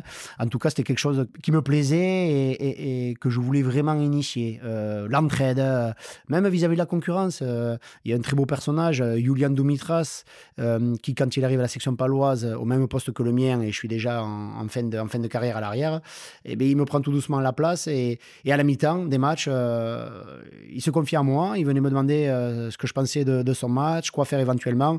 Alors, c'est plus facile que ce soit lui qui le dise, mais j'ai toujours eu des, atomes forts, crochus avec ces personnages-là. Et j'aimais beaucoup ce côté euh, social. J'aimais beaucoup euh, essayer d'intégrer euh, les gens, les joueurs dans, ces forts collectifs. En rugby, on n'était pas qu'une vingtaine sur le terrain, on était une belle trente, quarantaine. Et, et sans faire le papa, j'aimais beaucoup essayer euh, de faire en sorte que l'intégration se passe au mieux vis-à-vis des nouveaux joueurs ou de l'émergence des, jeunes. J'avais ce côté peut-être euh, rassurant euh, d'entraide, même par rapport à la concurrence, par exemple. Oui, parce que ben, là, deuxième saison que tu passes euh, après ton retour à Pau, donc euh, ben là, elle n'est pas très très bonne. Vous euh, vous, vous, maintenez de justesse suite à un barrage face à Aurillac. donc là, c'est compliqué, compliqué. L'année suivante, par contre, ben là, le couperet tombe. Vous descendez et au-delà d'être un, cataclysme hein, pour la ville de Pau, toi, encore dans cette volonté de, d'unir les hommes, j'ai envie de dire, Romain Terrain, encore une fois, m'a expliqué que là, tu as un geste très très fort qui consiste à, regrouper tout le monde de chez toi le soir de la descente pour, euh, ben, pour un apéro. Alors tout le monde est malheureux, mais euh, dans, cette, euh, dans cette fin, c'est aussi le début d'autre chose. ça m'improvisait, papa de certains jeunes. J'aimais beaucoup faire ça, j'aimais beaucoup euh, centraliser, donner, peut-être minimiser la, détresse. Euh. et en plus, dans ce groupe-là de, jeunes joueurs, c'est l'émergence des Fumates, euh, des Drouard, des Darbo, de Lembeil aussi. Il y a surtout mon cousin Germain, Grégory Puyot, qui finit un peu plus tard capitaine. Du Moura, bien sûr, aussi. Je veux les aider, ces jeunes-là. Puis, si je l'ai fait, c'est que on me l'a, c'est parce qu'on me l'a fait peut-être euh, euh, auparavant. Et donc, on appelle ça de la transmission en rugby. Et malgré tout, toi, tu restes quand même une dernière saison. Tu joues en Pro D2. Hein. Tu fais donc euh, cette saison 2007, enfin 2006-2007. Mais au final, tu n'en passes qu'une. Hein. Tu prends ta retraite à 32 ans, ce qui est quand même relativement jeune. Hein. Certes, tu as commencé très tôt, tu as commencé à, tout juste 18 ans à jouer en équipe 1, tu as passé 15 saisons euh, au plus haut niveau, mais euh, j'imagine que tu en as quand même encore un petit peu sous la semelle parce que tu as été relativement, je, dis bien relativement, épargné par les blessures. Oui. Tu aurais pu tirer un petit peu plus, non? Ouais, faut savoir être humble, euh, savoir ce qu'il y a derrière qui arrive, ce qui pousse. Quand tu cites qu'à 18 ans, euh, euh, je joue et je suis intégré, je prends la place d'un vieux grognard de 32 ans. Mmh. Ben ça y est, c'est mon tour. J'ai 32 ans, je suis devenu un vieux grognard. Tu en as encore en toi parce que tu as acquis beaucoup d'expérience pendant 14-15 ans, tu as encore le mental. Peut-être que tu vas un peu moins vite, mais tu t'en rends pas compte. Peut-être que tu es moins alerte mais tu t'en rends pas compte forcément non plus parce que euh, tu es toujours embarqué dans, euh, dans ta vie de, de, rugbyman. Sauf que je pense que déjà à 32 ans, même si ça, peut faire un peu, un peu jeune pour un trois quarts, eh ben c'est déjà l'heure peut-être d'arrêter, ouais, effectivement. Derrière, tu n'as pas eu des, sollicitations d'autres clubs de Pro D2 Alors si, j'ai deux enfants à, la maison qui sont nés à Pau, donc mes deux filles, Bertie et Charline. Et j'ai envie, j'ai envie de prouver que je suis encore capable. Mont-de-Marsan m'appelle, je crois. Euh, euh, au Yonax à l'époque aussi, mais il faut tout déménager. On a notre assise familiale ici, euh, récente, puisque mes filles sont nées en 2003 et 2004. Et donc, il euh, faut, revenir à la raison. Il faut peut-être laver l'affront, ranger sa fierté. On a envie de prouver au, club qu'on est capable encore de beaucoup de choses, voire d'exploits ou de performances. Sauf que à y, réfléchir, il y a une reconversion professionnelle qui arrive derrière, dont il faut s'occuper. Et puis, je suis dans mon assise familiale. J'ai la chance de connaître énormément de monde sur Pau y étant né. Et donc, euh, tu réfléchis un peu euh, et, tu restes doué de raison. Donc, tu dis, bon, mais oui, allez, c'est l'heure, j'arrête. Tu avais préparé cette reconversion-là? J'ai une licence STAPS, donc je sais que je peux faire des remplacements de profs de PS. Et c'est d'ailleurs ce qui m'arrive après la section paloise. J'ai la chance d'être appelé par, euh, par un, directeur d'école à Naï, Ginesta, qui me fait confiance. Et euh, donc je, je, suis remplaçant d'un prof qui est en arrêt longue maladie pendant plus d'un an. Sauf que tu es maître auxiliaire deuxième catégorie. Euh, je fais l'éducation physique pour des jeunes de la sixième à la terminale. Je suis prof principal des sixièmes. Euh, je remplis euh, pendant quatre mois d'hiver un bus de 50 places pour les amener au ski. Beaucoup de responsabilités. Mais maître auxiliaire deuxième catégorie, tu es très peu payé. Et donc, derrière, j'ai l'opportunité de me retourner vers un copain à moi, Arnaud Echegoyen, Eche, avec lequel j'étais en sport-études à Bayonne, qui lui était en sport-études de pelote, un ancien champion de France de Chistera et qui me sollicite pour euh, travailler avec des entreprises qui sont dans la réduction des frais fixes de fonctionnement. Tout bonnement, on, on jouit de notre tissu relationnel sportif, encore plus rugby. Donc on arrive à rentrer dans des entreprises. Et donc on travaille un certain nombre de temps ensuite avec une, une boîte de paye qui font des audits de charges sociales. Rien à voir avec mon activité. Sauf que c'est simplement euh, de, du relationnel, des mises en relation. On a la chance, quand on est sportif et, suivi par des, euh, euh, des belles et grosses sociétés qui sont partenaires, d'être reçu, d'avoir cette ouverture de porte, ce qui est rare au niveau commercial, sans forcer un peu le destin. Et je me rappelle très bien de certaines entreprises que je voyais, euh, dont les managers, les, directeurs, me disaient je vois ce que tu fais, ça m'intéresse pas, mais parce que c'est toi, je veux bien te recevoir. pendant l'heure de rendez-vous, ces gens-là me parlaient rugby pendant 55 minutes. Et dans les cinq dernières minutes, ils me disaient Bon, euh, je risque rien, tu me fais un audit des charges sociales, tu me fais économiser les trop versés auprès des organismes de cotisation, tu es rémunéré qu'en pourcentage sur les économies détectées, s'il n'y a pas d'économie, je ne paie rien. Ok, très bien, je te signe l'audit. Mais là aussi, j'avais la chance de travailler avec des, des cadres en paye, des gestionnaires de paye très performants qui du coup aujourd'hui est devenu, enfin mon métier, je suis associé avec toujours ce même Etche et on est doté de très belles euh, personnes qui sont très performantes, assistées à paye, je les cite parce que euh, c'est mon activité principale, même si je fais d'autres choses à côté, et qui nous permettent, puisque ça fonctionne très très bien grâce à ces personnes-là, de structurer autre chose à côté et donc de, de faire autre chose avec mon associé. Eh bien, magnifique. Et, euh, et je comprends aussi que tu as arrêté d'être prof de sport parce que prof de PS à Naï, euh, si les élèves sont tous aussi allumés que euh, peuvent l'être Pierre Triep ou, euh, ou Jean-Baptiste Peyras, je comprends que tu es abandonné. Je suis pas sûr qu'ils aient eu leur bac d'ailleurs. tu as gardé un lien avec le rugby juste après ta carrière parce que tu es parti du côté de Morlas en Fédéral 1. Ouais, complètement. Et Morlas, c'est un club amateur qui me fait appel de phare. Orthez veut peut-être me rémunérer euh, pour aller jouer là-bas. Euh, très vite, je fais mon choix d'aller à, Morlas, c'est juste à côté. Euh, donc, je travaille dans, dans, ce bahut en tant que remplaçant de prof de PS. C'est vrai qu'auparavant, j'avais été aussi le premier prof de PS en occitan, avec les premiers sixièmes au collège occitan. Premier, j'ai eu les premiers sixièmes, j'avais que 5 sixièmes. Et ensuite, j'avais 10 sixièmes et ces 5 sixièmes qui étaient passés en cinquième. Donc, j'ai pris quelques cours du soir pour parler intégralement en occitan, en béarnais, pour dispenser des cours de, euh, de, de, PS en occitan. C'est magnifique. Alors, juste, j'aimerais y revenir dessus. Tu parles occitan, toi? Euh, Udrine. Ah, c'est bien. Alors, non, oui, j'ai toute la culture paternelle, bien sûr, au Saloise, le grand-père euh, de Lembeil aussi qui, qui le parlait et, et, qui est décédé tard, il y a, a 3-4 ans, à 93 ans, qui nous initiait. Et d'ailleurs, j'ai une sœur qui est prof de français occitan sur Tarbes. donc, il y, a, il y, a bien cette langue culture qui nous est chère. Ah, super. Ben, elle a la calandrette, ta sœur? Alors, non, elle est euh, elle dispense l'occitan dans des collèges de, Tarbes. D'accord. C'est bien qu'il y a encore des personnes qui fassent que cette langue perdure. Oui.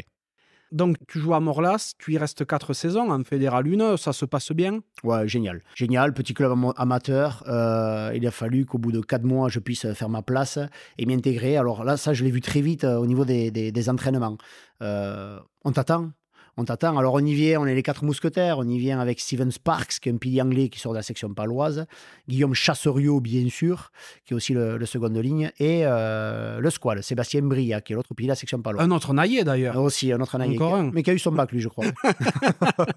et donc les quatre, on, décide de débarquer sans trop se connaître. Chasseriot, on se découvre. On décide de débarquer ensemble à, Morlas. Et Morlas, euh, il faut s'adonner aux entraînements parce que là, on tombe sur euh, des véritables. Il y a des agriculteurs, il y, a, beaucoup de personnes de valeur. Donc, euh, il faut qu'on leur prouve qu'on est là pour euh, ben, être avec eux et continuer à se maintenir en Fédéral 1 dans ce club amateur et surtout euh, qu'on leur montre bien que euh, on n'est pas payé. Et au bout de quatre mois, j'ai un, ben, un, copain, Seb Daban, tout simplement, avec qui je suis associé maintenant au Rugby Park 64, qui me dit Bon, Sous, ça y est, t'es intégré maintenant, euh, on a fait les entraînements ensemble. Euh, maintenant, euh, ose nous dire combien te donne Morlas pour jouer avec nous en Fédéral 1 Et la fierté que j'avais de lui dire Écoute, je prends exactement comme toi, en fonction des primes de match, match gagné, match perdu, ou, comme celui de, l'abbé. On n'avait pas de fixe, on n'avait rien. On donnait aussi pour ce club.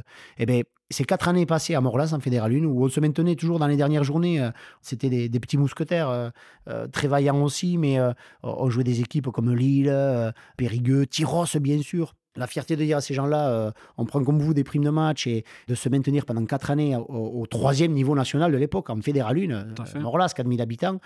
Ça, c'est glorieux et franchement, ça correspond aussi à un de mes meilleurs moments de ma carrière. Et d'ailleurs, ils m'ont rendu hommage sur le dernier match. Il y a, je sais pas, 1000, 1200 personnes au stade des Cordeliers, qui n'est plus aujourd'hui. On, me met mes gamines euh, dans les mains pour entrer sur le terrain. On joue Tyros, qui a que deux, trois matchs perdus dans l'année. Euh, ils viennent à Morlas, il faut absolument, sur les derniers matchs, il faut absolument qu'on les gagne pour se maintenir. Tyros, où il y a des beaux joueurs, des ex d'Aqua, Biarro, euh, et d'ailleurs, il y a d'autres copains en face contre lesquels j'avais joué à l'époque quand, j'étais à la section paloise. Une grosse fête, on me remet un maillot, ils ont la délicatesse, les joueurs de, de, Tyros, d'attendre sur le, terrain le coup d'envoi parce que on me fait un, un glorieux hommage. Et, on gagne 23-20 ce match-là, grâce auquel on se maintient en Fédéral 1. Et c'est la quatrième année consécutive. Et je quitte, j'arrête ma carrière de rugbyman sur ce match-là. Donc oui, euh, j'en garde d'énormes souvenirs euh, et, des très très bons copains d'ailleurs. Donc à 36 ans, en 2011, tu raccroches euh, définitivement cette fois-ci. De suite après, tu gardes un lien avec le rugby Alors oui, oui, oui, oui, parce que la société qui commence à, fonctionner, euh, dans laquelle je suis associé, décide de louer des partenariats avec des clubs de rugby, dont la section paloise. Donc, euh, on prend un partenariat, je vais, j'assiste au match pour euh, maintenir un peu ce volet social, cette communication. et puis, très vite, la radio locale, France Bleu Béarn, Bigorre maintenant, me sollicite pour commenter les matchs. Et j'y suis, quand bien même ça ne me dérange pas le temps de match euh, de dire de au, prix du micro local et d'aider le, le, journaliste de l'époque à, commenter les matchs. Et donc, du coup, c'est ce que je fais maintenant depuis une, une douzaine d'années. Je commente tous les matchs de la section paloise à la maison pas à l'extérieur. C'est pour ça que j'ai accepté euh, de le faire bénévolement. Mhm. Parce qu'à partir du moment où on est payé pour faire quelque chose, eh bien, on va t'imposer d'aller à l'extérieur. Et moi, le week-end, j'ai mes enfants à aller voir jouer, euh, euh, mon gamin maintenant, donc je veux rester libre de ce que je peux faire. Donc je prends vraiment plaisir de commenter pour la radio locale les matchs de la section paloise depuis une dizaine d'années. Mais effectivement, je ne vais pas à l'extérieur. Ouais, c'est énorme. Déjà, c'est magnifique que tu fasses ça bénévolement sur ton temps où tu pourrais effectivement faire autre chose. Et t'as jamais voulu devenir euh, entraîneur parce que tu as le savoir, tu as la gouaille, tu as beaucoup de choses qui pourraient faire que? Alors peut-être euh, par euh, validation d'acquis, comme on dit aujourd'hui, avec une licence stable, j'aurais pu me rapprocher de ce qu'était le DE de l'époque, c'est-à-dire un BE, un brevet d'État j'ai très vite euh, pris le lien du, de la reconversion professionnelle via euh, mon pote Etche à travailler pour le monde des entreprises. Ça m'a beaucoup plu, qui m'a pas permis, donc qui m'a pas libéré suffisamment de temps pour euh, peut-être passer mes diplômes d'État et prendre une équipe de rugby. Quel regard tu portes sur ta carrière de joueur? J'ai eu beaucoup de chance. Alors oui, elle se provoque peut-être, oui, la baraka, mais, mais j'ai eu beaucoup de chance parce que j'ai rencontré des belles personnes sur des moments importants, euh, des personnes qui t'ont aidé. C'est peut-être pour ça aussi que derrière, euh, j'ai voulu transmettre. C'est pour ça que tu le disais tout à l'heure, j'ai invité peut-être du monde de chez moi, euh, ou peut-être trop souvent via mon ex-femme, mais, mais en tout cas, j'aimais beaucoup J'aimais beaucoup ce vestiaire, cette entraide, euh, voir la peur dans les yeux de, certaines personnes, euh, ou le côté rassurant quand toi-même t'as peur derrière. J'aimais beaucoup euh, ce social, cette communion, dépendre des autres. Et les autres, en conséquence, dépendent de ta performance aussi à toi, d'être responsabilisé comme ça. C'est quelque chose que tu apprends le rugby. Complètement. Et bon, j'ai bien compris hein, que tu avais pas mal d'activités par ailleurs. C'est quoi ta vie aujourd'hui? Waouh j'ai pour habitude de dire que à faire beaucoup de choses, il y a des chances qu'on fasse tout mal. Donc des fois, il faut réduire la voilure. Je fais énormément de, énormément de choses. D'ailleurs, il me manque aujourd'hui euh, un jour, j'aimerais avoir un jour supplémentaire entre le dimanche et le lundi. C'est pas possible. Euh, qu'est-ce que je fais aujourd'hui? J'ai créé une association qui s'appelle les tondeuses sur pattes. Je récupère des brebis de réforme destinées à l'abattoir de copains et cousins à moi de la vallée d'Osso, la Reims, que je place en éco-pâturage pour l'entretien des espaces verts chez des particuliers, dans des entreprises ou des écoles. Donc aujourd'hui, j'ai 60 brebis, 9 ânes et un lama. Et j'ai 18-19 sites 30 km autour de Pau, dans lequel j'ai placé euh, euh, tout ce bétail euh, par lot, dans des champs de 3000, 5000, 2, 3 hectares, ça dépend. J'ai 25 hectares à faire packager. Et, et bien donc, encore une fois, je suis dehors c'est sain, je m'occupe des animaux, j'ai encore cette opportunité derrière le rugby de, pouvoir euh, euh, faire ce que je veux quand je veux, et ça c'est très riche. Si je veux m'octroyer un jeudi après-midi pour amener mes gamins au ski, je le fais. Si je veux travailler dimanche pour leur remplir des bacs à eau pour mes ânes ou soigner une brebis, euh, je me prends mon dimanche.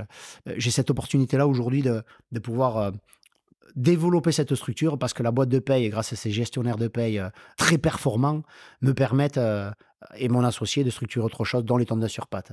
Et le dernier petit point que j'ai élaboré il y a un an maintenant, je fabrique une hure. C'est un pâté de hure qu'on appelle le Dios en Vallée d'Osso. En l'hommage d'une tante à moi décédée euh, d'un cancer du cerveau, chez qui chaque hiver, je faisais pour ma consommation personnelle, c'est ce Dios-là. Et aujourd'hui, j'ai créé le Dios de Tativone, que j'ai la chance de commercialiser dans huit intermarchés, un Proxy, un Carrefour Market, un Carrefour City, un Super U, quatre restaurants l'ont mis, mis, sur euh, leur carte parce que ça plaît et c'est un produit local. J'ai créé une SAS, Le Maison Béarnais, pour le fait maison. Et ça aussi, ça part dans tous les sens. Et euh, alors, je suis vigilant sur le développement, euh, prudent, euh, mais j'arrive à mener de front ces deux grosses activités qui me prennent énormément de temps. Mais encore une fois, j'ai la chance de, jouir de ma passion et je suis un passionné dans tout ce que je fais. Et, prochainement, je suis éligible à un trophée RSE dans le domaine environnemental, initié par AXA et Wilfried Reynaud, un agent général ici, copain à moi de, de Pau. On était une centaine dessus, on n'est plus que trois nominés. Il y aura une, élection le 28 septembre prochain à La Rochelle, où les tonnes sur, sur seront présentes. c'est magnifique ce que je peux vivre, c'est encore des grosses opportunités. Jamais, jamais j'aurais cru que euh, je structurais les tonnes sur pattes, jamais j'aurais cru que ce, cette hure béarnaise, ce duos puisse se développer et être autant apprécié. Prochaine étape, attention, je vais m'attaquer au recyclage de la laine de mouton. Euh, aujourd'hui, ils en font rien, les bergers, les éleveurs. Je ne veux pas dire qu'ils la brûlent ou qu'ils l'enterrent, d'ailleurs je ne l'ai pas dit, mais je veux essayer de, l'exploiter pour des isolations, pour euh, euh, peut-être euh, des garnitures de, de, béton armé. Je ne sais pas, mais c'est mon prochain gros projet que je veux développer pour récupérer ces 2,5 kg de laine par brebis, fois des, des milliers de brebis dont on connaît les éleveurs. Ça fait plusieurs tonnes de laine qui sont laissées aujourd'hui en jachère et qui sont exploitables pour un produit local à revaloriser. Mais bien sûr, mais je trouve ça incroyable. Je croyais que, que justement la laine était valorisée. Alors pas forcément. Et la basco béarnaise, euh, c'est pas de l'angora. On fait pas un, petit, euh, on fait pas un petit pull euh, angora, mais euh, elle n'est est pas exploitée ou sous-exploitée. Je crois savoir que euh, c'est draconien en France et que la majorité euh, de cette laine, pour qu'elle soit déparasitée ou cardée, est envoyée en Espagne avec l'utilisation de produits interdits en France. Bref, je ne sais pas trop, il faut que je me renseigne, mais c'est mon prochain gros projet. C'est ce que j'ai fait valoir auprès des, trophées RSE de, La Rochelle, pour laquelle les tondeuses sur pattes sont, sont éligibles. Eh c'est génial. Félicitations eh pour, tous ces, pour tous ces projets. Ça montre bien qu'avec de l'organisation, on peut faire énormément de choses. Donc, si je comprends bien, la boîte de paix, maintenant qu'elle est très structurée, que tu t'es bien entouré et tout, elle fonctionne plutôt pour toi hein, en pilote automatique. C'est-à-dire qu'il y a des équipes qui y sont et toi, tu as besoin de t'y consacrer beaucoup moins. Ce qui te permet donc de te garder du temps pour les tondeuses sur pattes et pour cette fameuse hure. Ouais, c'est pour ça que je, veux bien rendre hommage à nos gestionnaires de paye. Euh, le pilotage automatique, attention, il est, il, est, il, est, il est compliqué parce que du nouveau texte de loi sort par jour dans le domaine de la paye et c'est ce à quoi veillent nos gestionnaires de paye. Donc euh, le pilotage automatique, c'est plus eux qui le font. Il n'est pas si automatique que ça. Oui, Mais par contre, euh, eu égard à leur performance, ça me permet de structurer autre chose à côté. C'est pour ça que je, je, je leur rends grâce et je partage cette réussite avec eux parce qu'elle est aussi grâce à elle. Mais après, c'est vrai que j'ai été maladroit sur le terme de pilote automatique, mais je veux dire que toi, tu as pu te détacher un petit peu de l'aspect opérationnel pour que ce soit euh, les, les, personnes qui y sont euh, tout le temps qui puissent gérer ça. Et quand tu parles d'ailleurs de 10 nouveaux textes de loi par jour, mais, euh, bienvenue en France. ouais, c'est exactement ça, la législation draconienne de la France. Exactement.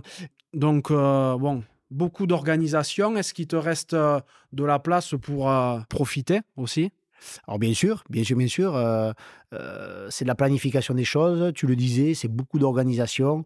Je profite de mes enfants, je profite euh, de ma compagne de Louis Juson avec ses enfants, où on s'octroie. eh bien, la semaine qu'on a passée à Perpignan à, visiter des amis, mes vieux de 22 ans déjà. Et bien sûr que je, je, veux bien leur accorder aussi du temps je découche jamais, je suis là le soir, mais j'ai des grosses, grosses journées, effectivement. Ouais. Tu as des passions?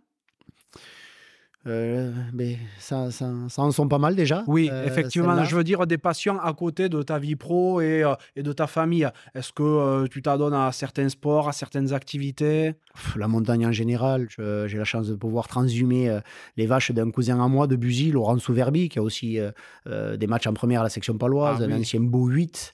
Euh, qui a joué au Stade Toulousain, Roche, bien sûr. Et donc, euh, je suis très proche de lui et, et c'est grâce à lui que je peux m'octroyer certains échappatoires dans la tête euh, à aller à Annay ou à aller sur les crêtes de Chéru, aller chercher ses vaches. Et il y a dix jours, on a descendu ces 120 vaches en montagne d'Annay. Ce sont des très beaux périples et ça donne la caisse. La montagne donne la caisse. Ah, c'est pas pour rien que les sportifs, ils sont très régulièrement. Donc, dès que j'ai un moment, effectivement, j'aime aller à, à, la montagne, comme ces deux derniers jours avec notre fameux ami Pierre Pérez. Exactement. Bon, si tu as descendu les, les, vaches avec ton cousin, c'est que le mauvais temps arrive bientôt. Quoi. Et il y a moins d'herbe aussi, forcément. Ah oui, elles sont gourmandes.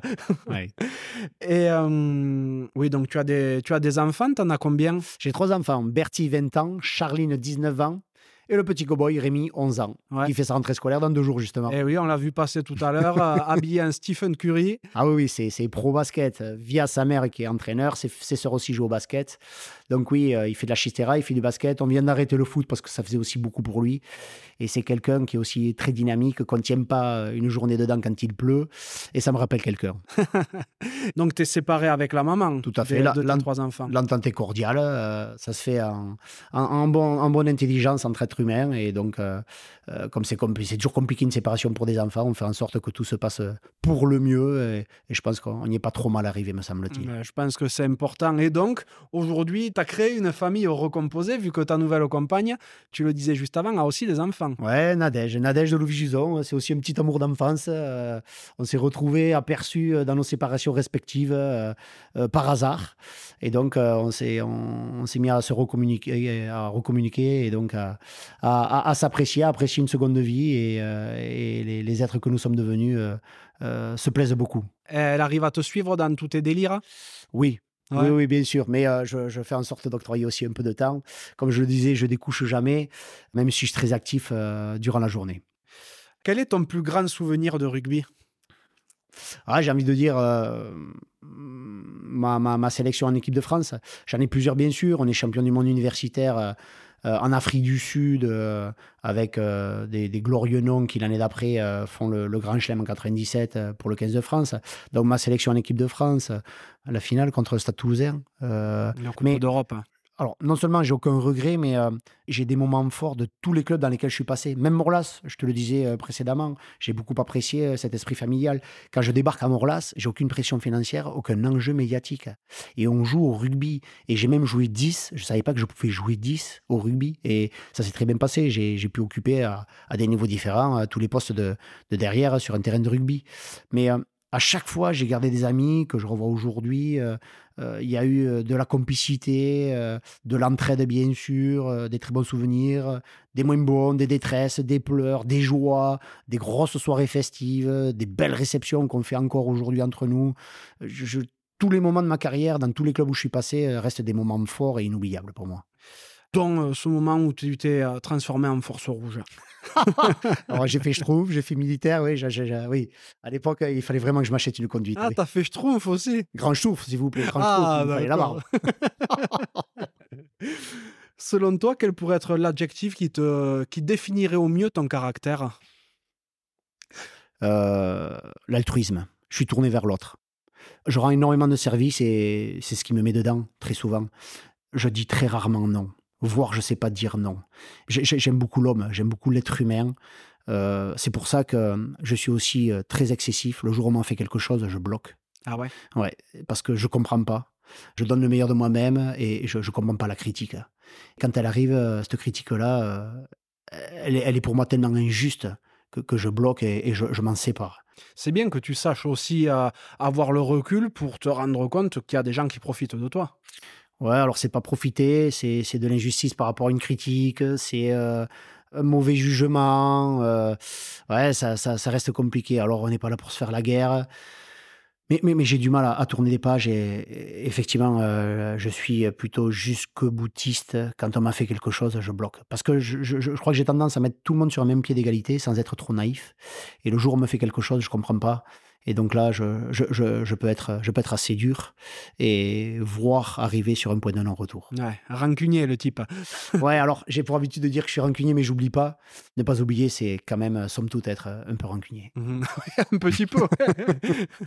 Comme me disait Pierre Berbizier, il disait euh, ni haine ni oubli. Ouais, ouais, ouais la, la, la haine, c'est jamais, c'est jamais bon, ça t'empêche de dormir, euh, ça te triture l'esprit, on n'en a pas besoin. Euh, euh, la vie est courte, on a tellement de, de, de, de, personnes qui disparaissent dans notre entourage euh, proche que euh, on n'a pas le temps, on n'a pas le temps à ça. Donc euh, arrêtons de, nous, de, nous, de nous allumer quand il y a 4 mètres sur la table parce que ta chaussette est dépareillée dans le panier à linge. J'extrapole, je, raconte une vie de couple peut-être, mais profitons des moments quand ils se présentent et il y a des bons moments à prendre dans une vie. Il faut savoir en profiter. Complètement. Est-ce qu'il y a quelqu'un dans ta vie, rugbystique et pas que, hein, qui t'a spécialement inspiré? Ah, on en a parlé déjà tout à l'heure. Je dois, euh, ma carrière de rugby à un personnage qui s'appelle Pierre Pérez, que j'avais rencontré euh, au sport-études quand il arrive à Bayonne. Lui, clairement, euh, je, lui dois ma, carrière de rugby. Alors, il est tellement humble qu'il pourrait ne pas l'admettre, mais moi, je l'ai vu. J'ai vu l'évolution. Alors, peut-être il a détecté un potentiel en moi, mais il a su polir peut-être euh, ce potentiel. Je ne parle pas de Pierre Précieuse, attention, je ne suis pas prétentieux. Mais il a su polir euh, ce joueur tout foufou euh, qui n'avait pas forcément de technique, qui allait vite. encore une fois, j'allais pas très vite, j'allais juste vite par rapport à certains. Il a su tirer la quintessence de, ce petit jeune qui avait, sans avoir une vie compliquée, j'avais des parents séparés. À l'époque, ça ne se fait pas de, se séparer. J'exagère, mais euh, presque on était montré du doigt à l'époque parce qu'on était des enfants de parents de divorcés. Pierre Pérez aura, aura marqué ta carrière euh, et même ta vie, comme tu l'as dit, vu que tu le côtoies encore euh, énormément. Et j'aimerais revenir sur le fait que tu es effectivement donc grandi dans une famille avec des parents séparés. C'est vrai que c'était relativement peu commun. Et en quel sens ça t'a aussi forgé tout ça?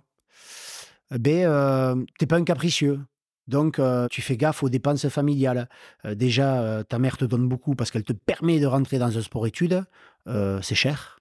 Il y a un internat, c'est à Bayonne, euh, il y a le train à prendre, euh, il y a deux sœurs derrière, en bas âge, euh, des parents divorcés, on vit d'abord chez nos grands-parents avant de construire une maison juste à côté, des parents qui sont terriens, agriculteurs, et le grand-père disait très justement, Raymond, il disait très justement, ici, on n'est pas bien riche, mais au moins on mourra jamais de faim. Et on n'a jamais rien, on n'a jamais manqué de rien, jamais.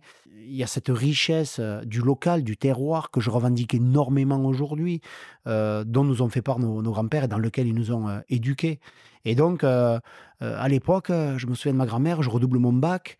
C'est dur en sport-études, il y a un peu de bizutage, tu te fais secouer parce que tu n'es pas bien solide. Mais moi, le rugby m'a sorti de certaines panades. Euh, le rugby parce que j'allais un peu vite, parce que euh, très vite j'ai réussi à, être en équipe de France junior première année ou deuxième année, et eh bien ça y est, on me foutait la paix. Et, c'est dramatique euh, d'en arriver là, sauf que je l'ai subi. Donc, tu te fais une carapace. Et quand ma mère me dit au second bac, attention, ça serait bien que tu l'aies la deuxième fois parce que tu me coûtes cher. Et je sais qu'il y a deux sœurs derrière. Je sais qu'en plus de son poste d'instit, eh bien, elle travaille euh, un métier agricole pour aider mes grands-parents et se faire une petite soupape financière. Euh, mon père, il est, en reconversion. Il faut qu'il retrouve une, activité. Donc, euh, il aide pas forcément financièrement et, c'est compliqué pour nous. Donc, fait, tout, ça, tu, tout ça, tu le prends en plein fer. On te permet d'aller jouer au rugby, de pouvoir éventuellement vivre de ta passion Je suis pas prédestiné à être professionnel de rugby. Ou... Sauf que euh, on te permet cette passion.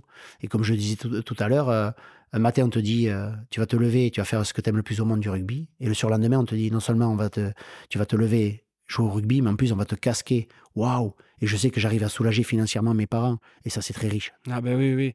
Tu as quand même pu grandir en contact avec tes deux parents, quoi. Alors oui, puis j'étais proche et, et ils venaient me voir jouer m'a mené aussi sur des tournois un peu lointains. Euh, des petits, peut-être qu'ils croyaient en moi. J'avais peut-être cette fierté aussi de ne pas vouloir les décevoir, parce que financièrement, c'était compliqué pour nous. Mais ils croyaient en moi et euh, ils m'ont déjà dit qu'ils me remerciaient parce que euh, je les avais fait voyager. Mmh Mais ils ont toujours été proches de moi. Ils sont toujours venus me, ils m'ont toujours soutenu. Ils sont toujours venus me, me voir jouer. Mais d'ailleurs, sur le premier match que j'ai fait au Hameau, qui est télévisé à l'époque par FR3 parce qu'on joue Biarritz. Quand je suis décalé, j'ai plus qu'à courir, je marque un essai. Je reviens me placer proche de la cahute des entraîneurs pour prendre de l'eau parce que j'avais soif qui je vois mon père en train de donner de l'eau de l'eau aux joueurs. Mais qu'est-ce qu'il fait là? Et, ben, je suis parti à l'opposé du terrain, j'ai pas été chercher la bouteille. J'avais honte qu'il soit là. Tellement il était proche, tellement il voulait donner. Mais j'ai déjà retrouvé mon père dans le vestiaires à Bègle en train de distribuer du saucisson local de la vallée d'Osso à de Rougemont, à euh, euh, Brouzé que tu citais tout à l'heure. Alors qu'au départ, je dis bon, euh, je fais le bisou à, à la porte. Je dis bon, t'as vu, il y a des vigiles là, tu pourras pas rentrer. Et il rentre, il rentre avec son béret et son sac à dos. il était venu en train, je crois, et en train de distribuer du saucisson dans le vestiaire. Mais qu'est-ce que tu fais là? Mais comment t'as fait? Bob Il se faisait passer pour un imbécile, euh, quelqu'un de, sincère surtout, et, il avait à la bonne tout le monde. c'est bon et ça. Il défiait tous les vigiles et, il passait. Donc, euh, ouais, c'est des énormes souvenirs de, ce sacré personnage. Ouais, c'est excellent, c'est excellent. Quelle est la plus grande leçon que tu as prise dans ta vie? La plus grande claque mais je m'y attache pas. Je m'y attache pas à ces événements euh, néfastes euh, ou malheureux ou tristes. J'avance. Euh, je sais pas ce que je veux pour demain, mais je sais ce que je veux plus. Tu, tu, vois un peu la, différence. Donc, euh, moi, je suis quelqu'un qui avance. je jouis de la vie. Je, je, j'aime rire. j'aime chanter. j'aime rencontrer des gens. j'avance. Beaucoup reviendront en arrière. Pas moi c'est fait, c'est passé. Euh, maintenant, oui, je, veux découvrir demain. Je veux rencontrer d'autres personnes. Euh, je veux voir où le vent me porte. Euh, à rester respectueux, à pas partir dans tous les sens, à, m'attacher à, des valeurs familiales, mais je, je croque la vie. Je ah, croque la vie. C'est bien, c'est important. Mais du coup, quelle est ta plus grande réussite jusqu'à aujourd'hui? Je sais pas. ma plus grande réussite, d'avoir des beaux enfants, sain, euh, aimant, euh, respectueux. Et bon, c'est de concert avec la mère, il faut être deux pour éduquer des enfants. j'ai un fort lien familial. J'ai vraiment un fort lien familial et je veux bien le dupliquer sur ma propre famille via mes enfants. Parce que elle est, elle est sommaire, cette réussite industrielle ou associative que j'ai développée, j'en suis fier mais je préfère rester sur du dur concret, euh, euh, l'homme euh, et surtout la famille. Est-ce que tu as un regret? Le seul regret que j'ai, ce sont mes pertes de mémoire. Ah. Parce que c'est pour ça que ça me plaît aussi de, d'avoir des, de rencontrer des, des personnes avec qui j'ai joué et qui me relatent certains moments que j'ai pu oublier en rugby, on s'arrête pas euh, sur sa propre performance, sur son essai qu'on a marqué, sur, euh, sur son bon match, parce qu'on se remet toujours en question pour le lendemain. Ça sert à rien de lever les bras, euh, d'être le plus fort et, être glorifié par du public si la semaine d'après tu fais perdre ton équipe ou que tu n'es pas bon. Donc, c'était cette remise en question permanente qui faisait que je, basculais très vite à autre chose. Je voulais pas m'arrêter sur mes propres performances. Donc peut-être que euh, en ce sens, j'en ai perdu euh, certaines fois la, mémoire. Alors, c'est pas le nombre de mêlées euh, avec lesquels je suis rentré au casque qui m'ont étourdi parce que j'en ai jamais poussé une mêlée. Ça, pas fait trop de commotion, c'est bon. Vraiment. Alors, oui, justement, pourtant, j'en ai fait des ah commotions. Ah ouais C'est pour ça que je me dis, bon. mais je me la travaille au travers des mots fléchés. Je me suis ressorti quelques cartes de Trivial Poursuite où, j'arrive à me poser quelques questions parce que, euh, et surtout les retenir parce que je veux me la travailler, cette mémoire-là. Euh, elle m'a mis un doute, euh, mais c'est toujours pareil. Plus on rencontre des gens, plus dans le lot, eh tu peux arriver à, perdre des prénoms ou à manger ah, ben la physionomie de certaines personnes. Donc, c'est plus ça mon regret, d'essayer de ne pas avoir retenu certains, certains moments. Alors, automatiquement, instinctivement, on a la faculté d'oublier les mauvais. Mais les bons, il y en a tellement eu que je pense que c'est pour ça que je les ai pas tous Il y en a trop. et que ça me plaît et il y en aura encore beaucoup T'as une d'autres. trop belle vie, quoi. Il y, aura, Merde. il y aura beaucoup d'autres euh, très bons moments. Donc, euh, on passe très vite à autre chose. Et c'est pour ça que je suis très content de rencontrer certains copains qui me relatent des histoires d'avant. Et après, elle revient, cette histoire-là. Je me dis, ah ben oui, oui, oui, je, je, je, je m'en rappelle. Bah oui. J'arrive à m'en rappeler. Oui, parce que là, il y a quand même un moment qu'on discute. Tu te perds pas les petits, hein. Me semble pas. Voilà, donc. Bah, euh, je suis pas sénile encore. bon, mais euh, voilà, non, c'est Je me sens pas fébrile non C'est plus. pour ça que tu dis que tu te perds la mémoire, quand même pas. Quel est le meilleur conseil qu'on ait pu te donner? Oublie que t'as aucune chance, fonce. Non, ça c'est la Bonjour, référence. Euh, Les, les roses des fonds du ski. Parce que j'aime beaucoup ce film. Qu'est-ce qu'on a pu me donner comme conseil? Mais C'est justement de ne pas m'en donner. Quand tu demandes la validation d'un projet as ou d'une réalisation à quelqu'un, quand tu doutes de toi, déjà tu vas demander une personne, deux personnes, dix personnes, tu vas avoir dix avis différents. Donc, euh, j'ai- pas forcément euh, bénéficié de, de, conseils spécifiques par rapport à ce que je voulais faire ou qui je suis. Je sais aujourd'hui qui je suis. Euh, on peut ne pas le savoir quand on est plus jeune. Aujourd'hui, euh, c'est difficile peut-être de me leurrer. On a plus d'expérience. J'ai 48 ans déjà. J'ai quelques passages, j'ai quelques échecs duquel je me suis relevé, bien sûr, comme tout le monde. T'apprends. Euh, ce sont plus des, des, des- peut-être des conseils euh, euh, basiques de structuration, d'entreprise, de vie ou autre. Mais quand j'ai un projet en tête, je me renseigne énormément. Je mesure tous les possibles. Et après, je décide d'y aller. Et par contre, quand j'ai décidé d'y aller, je, je- généralement, je, j'arrive, ouais, je vais au bout, j'arrive au terme et je le formalise. Si tu pouvais reparler au petit Jean-Marc, qu'est-ce que tu lui dirais? Jusqu'à 48 ans, tu risques rien, tout va bien. euh, fonce, euh, il va t'arriver que du bonheur. Hmm. Quelques petits cas de par-ci par-là, et ça va. Ouais, mais qui sont euh, ouais, quelques cas euh, ou quelques trébucs plutôt, Mm. mais qui vont être bénéfiques et qui te feront grandir et devenir un homme. On a parlé de ce dont tu rêvais quand tu étais petit et tu as très vite rêvé rugby. Mais euh, aujourd'hui, à 48 ans, quels sont tes rêves? Pff, Ton rêve, continuer à vivre comme je l'ai fait jusqu'à présent, euh, jouir de euh, certaines opportunités, continuer à rencontrer des gens, euh, c'est c'est tout le temps bénéfique. J'ai placé des brebis euh, chez des mamies à, à, Monéan, euh, en éco-pâturage, veuve isolée, 93 ans. Elles font passer à ma grand-mère et je suis très attaché à, ces mamies-là et, et je donne beaucoup. Je, me, déplace très souvent les voir. On me commande pas, j'y gagne rien derrière. Je, prends plaisir, je prends plaisir aussi. Et j'aime trop les personnes âgées. J'aime beaucoup euh, ma grand-mère. Je vais d'a- d'ailleurs régulièrement la voir puisqu'elle est en EHPAD à Lembeil. J'aime beaucoup les gens. C'est pour ça que autant je suis excessif euh, dans l'amour que je peux être aussi excessif via la critique et, et- et donc du coup euh, rancunier. Ouais, je comprends. C'est quoi pour toi la réussite le sourire des gens.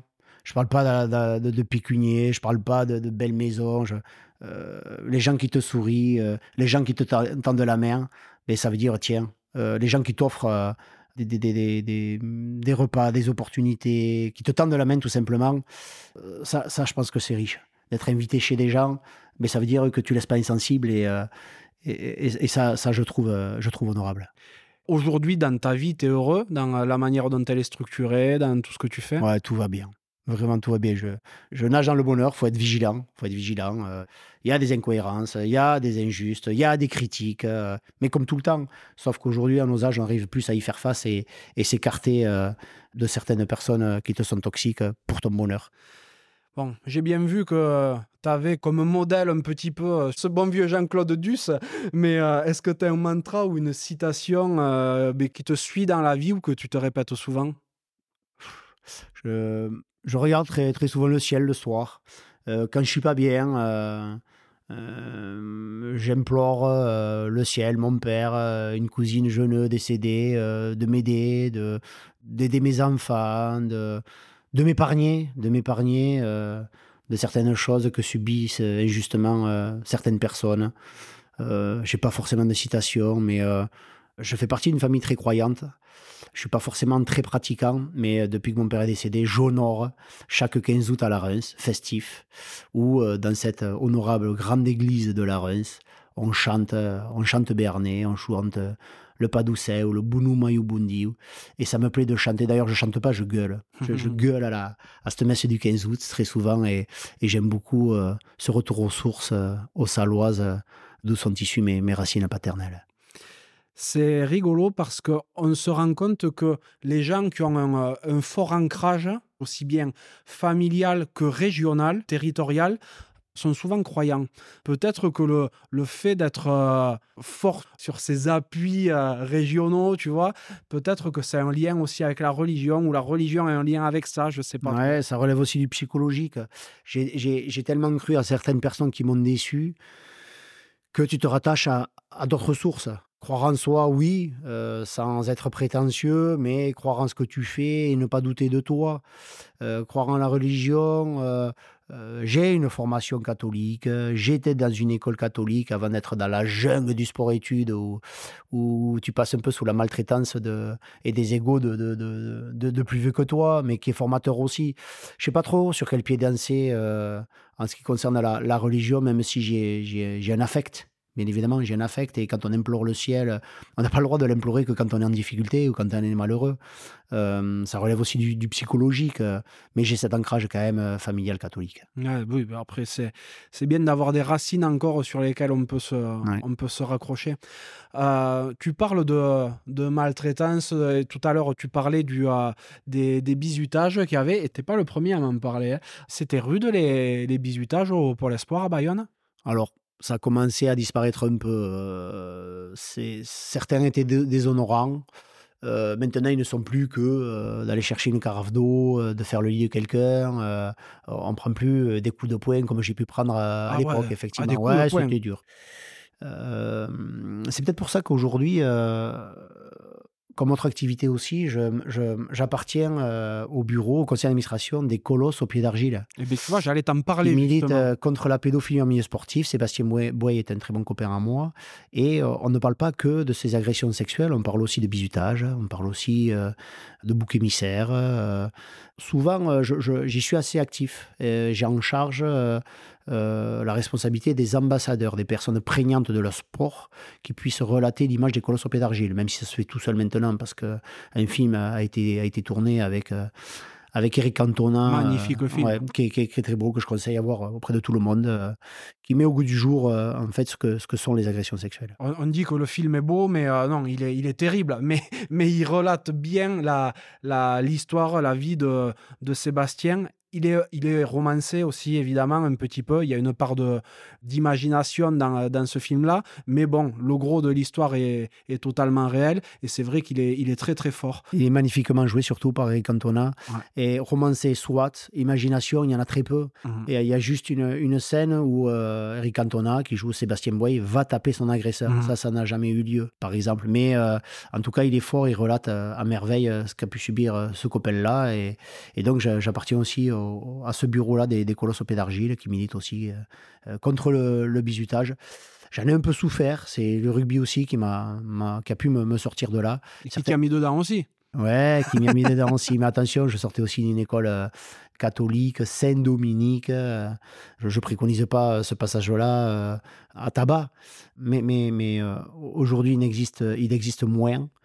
Voire il est beaucoup moins déshonorant que, et, et- et physique qu'il n'était. Il y avait des... Tu te faisais secouer en, en école catholique? Non, non, non, non. Mais Ah, je- d'accord, Je sortais d'une école catholique où Ok, c'était vraiment l'opposé. Ah oui, oui, oui. Donc effectivement, ça faisait contraste. D'accord, oui, je comprends bien. ouais. C'est vrai qu'on ne se rend pas tout le temps compte parce que euh, pour moi qui n'ai jamais été euh, bisuté au sens propre du terme, quand on, si on me l'explique pas, je peux pas m'imaginer qu'il y a de la maltraitance, des coups de poing et tout. Un bisutage, euh, un vrai bisutage, c'est un truc rigolo qui fait rire même la personne qui se fait bisuter. Voilà. On peut le voir souvent dans les, euh, dans- en début de saison au, au rugby. euh, Oui, oui, c'est. quand tu arrives dans un club, tu te prends un coup de Rasoir. tondeuse, voilà, c'est rigolo. Enfin, en tout cas, moi, ça m'est arrivé et j'ai j'ai pas été vexé. Et heureusement que c'est pas allé plus loin. Mais si tu parles de violence physique, euh, c'est sûr. autre chose. Là. Bien sûr, ça a existé, ça n'existe plus. Et là encore, Pierre Pérez a fait beaucoup pour euh, contrecarrer euh, ces petites maltraitances de, de- de- de jeunes adolescents. Ah oui, oui. Qu'est-ce que tu aimerais que les gens dont tu as croisé la route retiennent de toi? Que euh, je suis quelqu'un de aimant, qui les aime et qui les aide. Que je ne suis pas un vicieux, que toutes mes actions sont sincères. Je joue pas. Je joue pas, euh, je suis pas un vicieux. Mhm. que, que je suis euh, que je suis humble et, destiné à, aider les autres. Ah, tu es vraiment ultra porté vers, euh, ben, vers l'autre, justement. Mais c'est aussi l'autre qui, te forme, c'est l'autre euh, qui te permet de réussir. Tu leur dois ça, tu leur dois. Donc, euh, je, en retour, par transmission, comme on peut parler dans le monde du rugby, je veux bien qu'ils prennent la mesure que, je ne suis pas quelqu'un de méchant et qu'au contraire, euh, j'aime bien les aider. bon, ça, je pense que les gens le comprennent assez vite. J'espère. ça, se... c'est même pas que ça se voit, c'est que ça transpire quand tu, quand tu gentil. parles.